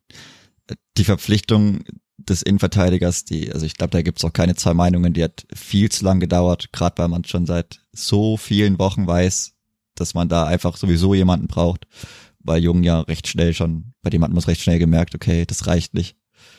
Und jetzt nachdem Griesbeck auch ausgefallen ist, dass man nicht mal da reagieren konnte direkt, verstehe ich nicht. Also ich verstehe nicht, warum man da, man muss eigentlich verschiedene Namen schon auf dem Zettel gehabt haben und auch, man sieht es ja an anderen Vereinen, die auch auf solche Sachen oder auf Spieler, die schnell auf den Markt kommen, reagieren. Das ist möglich. Es war in Fürth anscheinend nicht möglich. Da musste man bis zur allerletzten Woche warten des Transferfensters. Ich glaube, das hat auch was gekostet. Also ob es direkt Punkte gekostet hat, vielleicht ja, vielleicht nein, aber allgemein in der, also es hat Verunsicherung, glaube ich, schon gestiftet. Das ist was, was ich nicht nachvollziehen kann und mir fehlt auch gerade als Reaktion auf die letzten Wochen einfach noch eine Offensivkraft. Da habe ich auch gedacht, dass dann okay in der letzten Woche, vielleicht am letzten Tag noch irgendjemand kommt, also irgendjemand für die für die Vorder für die vorderste Reihe, ob es direkt ein Mittelstürmer ist oder auch nochmal ein polyvalenter Spieler vorne, dass man noch vielleicht Ricotta weiter vorne spielen lassen kann. Ich weiß es nicht, aber ich konnte es mir nicht vorstellen, dass nichts mehr passiert. Es ist nichts mehr passiert. Man vertraut es in die Leute, die da sind. Ist die Frage, ob sich das auszahlen wird. Also bis jetzt sieht es sehr, sehr schwierig aus, weil wie gesagt, von der Bank kommt ja recht wenig. Von Pululu kommt das, was man mehr oder weniger schon erwarten konnte. Also da muss man schauen, ob er das macht. Aber da frage ich mich halt eben auch, wer dann die Tore schießt in der Mannschaft. Ja, Die das Frage- ist, ist ein großes Problem, weil man hat halt einfach jetzt Spieler verloren wie Harvard Nielsen, zumindest in der zweiten Liga im Aufstiegsjahr und auch so immer für wieder für Tore gut war. Man sieht ja in Hannover jetzt auch, was er für Tore machen kann. Also er ist jetzt keiner, der 25 Tore schießt in einer Saison, aber er spielt da in Hannover auch in einer anderen Rolle, also, ein bisschen als hängende Spitze. Aber auch ein, Kopfballspieler, ein, Spieler, der trotzdem eine gewisse Torgefahr hat. Und diese gewisse Torgefahr sehe ich leider jetzt halt gerade bei gar keinem. Also Ache ist nicht wirklich torgefährlich. Sieb ist es bislang nicht. Hergotha, ja, ist es. Er hat jetzt auch schon mit drei die meisten Tore wieder. Aber, ähm, also da wird Hergotha am Ende wieder der, der, derjenige im Angriff sein, der die meisten Tore schießt. Auch wenn er oftmals auf der 10 spielt. Aber im Angriff, Dixon Abiyama hatten jetzt schon öfter mal 15 Monate ohne Tor. Und auch bei ihm, die Abschlussschwäche ist schon eklatant mittlerweile. Also wie oft er auch allein vom Torwart vergibt, das ist wirklich hart. Ja, also ich hätte auch erwartet, dass noch irgendein Offensivspieler kommt. Man war ja offenbar an Maurice Malone dran und leider war das offenbar, äh, nach allem, was man hört, dann sich zusammenreiben kann, die einzige Option. Das hat nicht geklappt. Der ist nach Österreich gewechselt zu RZ Pellets WAC. Sehr schöner Vereinsname. Und dann kam eben gar keiner mehr. Das ist dann schon schwierig. Und ich kann mir jetzt auch nicht vorstellen, dass man jetzt dann noch irgendeinen vertragslosen Spieler holt. Ich kann mir vorstellen, welchen du dir Gibt gewünscht schon noch hättest. Ja, einen. Gibt schon noch einen, der ist, der ist immer noch auf dem Markt. Ja, der wird dann noch länger auf dem Markt sein wahrscheinlich. Ah, Zumindest also, äh, in Fürth wird er nicht unterschreiben. so vor zwei, vor anderthalb Wochen hieß es, ein, zwei Wochen muss man noch schauen. Jetzt sind die zwei Wochen bald rum. Da muss ich noch mal schauen. Aber ich, ich, ich, ich bleib dabei. Also gerade weil Duziak keine Rolle spielt und auch ich, diese Situation psychologisch auch, weiß ich nicht, welche Rolle er da jetzt noch großartig bekommen sollte in den nächsten Wochen, außer er, er kommt jetzt mal rein und hat direkt einen Scorer, aber ich finde auf der 10 und auch vielleicht auch mal im Sturm und diese Rolle als vielleicht noch als Anführer und als jemand, der sich mit der Spielvereinigung identifiziert, dafür kann man Sergio Zarara einen Einjahresvertrag locker anbieten. Ich finde, ich, also ich sehe halt einfach nicht das Risiko. Für mich ist da kaum Risiko drin. Er wird, er verdient nicht mehr das ganz große Geld. Das ist jetzt mittlerweile auch so. Äh, Er wäre für die Fans, glaube ich, schon ein bisschen beisam. Ich will mir gar nicht ausmalen, was passiert, was passieren würde, wenn er dann mal im Rundhof treffen sollte. Das wäre schon ein Transfer, bei dem ich einfach sehr, sehr wenig Risiko oder kein Risiko sehe. Ich sehe Bedarf in der Offensive. Ob er das schlechter machen würde als die Optionen, die jetzt auf der Bank sind, kann ich mir kaum vorstellen, weil da passiert so und so nix. Äh, er würde nicht sehr viel kosten. Er wäre vielleicht mit einem Einjahresvertrag auch noch zufrieden. Er würde sich freuen, hier spielen zu können. Auf der 10, ja, hat man auch nicht so die Mega-Optionen, die bis jetzt was gezeigt haben. Vorne kann vielleicht nochmal auf dem rechten Flügel ausweichen, kann im Sturm spielen, kann eine Führungsfigur darstellen, die er auch darstellen würde, bin ich mir 100% sicher. Also, ja, ich sehe das, ich sehe kein oder nur ganz, ganz wenig Risiko. Ich sehe eine gewisse Chance. Ob die jetzt riesengroß ist, diese Chance, der wird es auch keine zehn Tore machen, aber gerade so für allgemein, für die Stimmung außenrum, noch mal ein bisschen, bisschen was reinbringen, bisschen vielleicht noch mal Kredit erkaufen. Ja. Man merkt, ich, ich, ich, für mich spricht da wenig dagegen. Für andere Personen vielleicht ein bisschen mehr, aber ja, für mich ist er, wäre er auf jeden Fall eine Option. Ja, müssen wir abwarten, aber ich äh, würde die Hoffnung jetzt nicht allzu groß werden lassen. Ich hatte ja Rashid Susi genau darauf angesprochen und er sagte, äh, das sei keine Option für die Spielvereinigung. Deswegen wäre jetzt auch komisch, wenn er plötzlich doch eine Option wäre. Aber das ist aber auch schon ein paar Wochen her und seitdem hat man immer noch nicht gewonnen. Da hat man vielleicht auch gedacht, ja gut, geht von alleine, aber anscheinend von alleine scheint sich nicht viel zu ändern die letzten Wochen. Geht nichts von alleine. Geht nichts. Geht ja meistens im Leben nichts von alleine. Schwierig. Tja, was macht man jetzt? Jetzt ist der Kader da und dieser Kader muss jetzt muss es jetzt richten, außer man verpflichtet noch drei vertragslose Spieler, wovon ich nicht ausgehe, was auch schwierig wird, weil die dann schon sehr sehr lange jetzt dann so langsam auch mal raus sind. Also wenn jemand Eben, bis, ja mit der Fitness und Matchfitness und das wird schwierig. Also selbst wenn jemand jetzt bis zuletzt im Ende Mai gespielt hat, ist er jetzt dann auch schon drei Monate raus und boah, das wird wirklich schwierig und man sieht halt auch, dass, wenn wir diesen kurzen Exkurs noch machen, wir hatten es ja letzte Woche schon ausführlicher, in der U23 drängt jetzt auch keine Offensivkraft aus, äh, auf. Bitte nicht. Ne, David Ismail hat zwei Tore am vergangenen Freitag. Nein, nein, nein, nein, nein. Nein. Der wird, der, der wird's nicht in die Kader schaffen. Und wenn das in die Kader schafft, egal, ich lasse es, ich, ich sag nichts dazu, aber dann, ja. Dann ja, ist es, dann sagt es auf jeden Fall sehr viel über die Mannschaft aus. So kann ich es vielleicht sagen. Aber es ist tatsächlich jetzt so, dass man halt wahrscheinlich wieder darauf hoffen muss, dass halt auch zum Beispiel von den Achtern und von den Mittelfeldspielern allgemein Tore kommen oder halt dann mal ein Michalski in der Ecke irgendwie reinwuchtet. Also weil man wird halt einfach kein, keine zwei Stürmer haben, die zweistellig treffen. Das wird einfach nicht der Fall sein, da bin ich mir sicher. Weil ich es keinem zutraue, außer Herr Gotha. Also Herr Gotha wird zweistellig treffen. Das, da lege ich mich fest. Aber ja. den anderen Stürmern traue ich das leider nicht zu. Und dann muss es halt sein wie im Aufstiegsjahr, dass halt ein Green und Seguin acht oder neun Tore schießen. Das sehe ich aber gerade bei Seguin erst recht nicht, weil der jetzt leider woanders spielt, aber auch bei Timothy Tillman und bei Julian Green nicht bislang, dass sie jetzt diese große Torgefahr entwickeln. Julian Green spielt tatsächlich jetzt einfach gar keine Rolle mehr. Also er wurde jetzt zum zweiten Mal nicht mal eingewechselt. Was für einen Spieler, der vor der Saison ein Führungsspieler sein sollte, der auch als solcher bezeichnet wurde, dann schon schwierig ist. Aber ich sehe uns zumindest ein bisschen bestätigt, weil wir das ja auch vor der Saison gesagt haben, dass er wahrscheinlich, wenn Raschler und Tillmann spielen, dann sich hinten anstellen muss. Und so ist es bislang ja auch, dass er da jetzt sich wirklich anstellen muss. Und das, ja, also mit dem Spieler seiner Klasse ist es dann schon schwierig und spricht ja auch dann für die generelle Gesamtsituation, dass halt so ein Spieler, der eigentlich, ja, dachte man zu hoch veranlagt ist, eben auch jetzt gerade gar keine Rolle mehr spielt, wenn man dann eben mit Duziak und Green zwei vermeintlich hoch veranlagte Spieler hat, die wirklich einfach jetzt komplett außen vor sind. Für alle, die das schwierig Trinkspiel gespielt haben, denen geht's jetzt gut. Vielleicht haben sie ja mit Wasser gespielt, da haben sie auch genug Wasser. Ich glaube, nach, nach, nach anderthalb Stunden, das, es wird, es wird nicht besser. Wir werden das Wochenende abwarten müssen. Tolle Auswärtsfahrt nach Magdeburg. Ich freue mich auf die Auswärtsfahrt nach Magdeburg. Das glaube ich dir. Es gibt auch eine schöne Stimmung. Also. Ja, schauen wir mal, wie die Spielfang mit dieser tollen Stimmung aus äh, ja. klarkommen wird. Das bin ich gespannt. Aber wir werden sehen, wir werden kommende Woche darüber sprechen. In der dann 110. Folge. Also, wenn nicht, wenn nicht der Sieg, wann jetzt nicht, wenn, wenn nicht jetzt, wann dann? Das, ich merke schon, meine Stimme ist auch durch, mein Kopf ist durch. Wir sollten einen Punkt machen und äh, abpfeifen. Jetzt circa keine 90 Minuten. Vielleicht ist der Schiedsrichter wie früher mal betrunken und pfeift einfach zu früh ab. Außer du willst noch sieben Minuten reden, dann, dann machen wir die 90 voll. Nein, nein, nein. Ich habe genug, genug gesehen, genug gehört. Das reicht für die fertig. Woche. Ich habe fertig. Ich, habe fertig. ich hoffe, dass es fertig. besser wird. Ja, da müssen Irgendwie. wir. Es hilft nur noch Hoffnung. Ja. In diesem Sinne, danke, Chris. Ich danke dir. Danke, liebe Hörerinnen und Hörer. Danke fürs Zuhören. Danke fürs eifrige Diskutieren in den letzten Wochen. Wir haben oftmals das gefordert. Mittlerweile kommt das Feedback. Wir machen vielen Menschen eine Freude, äh, immerhin. Das freut mich auch.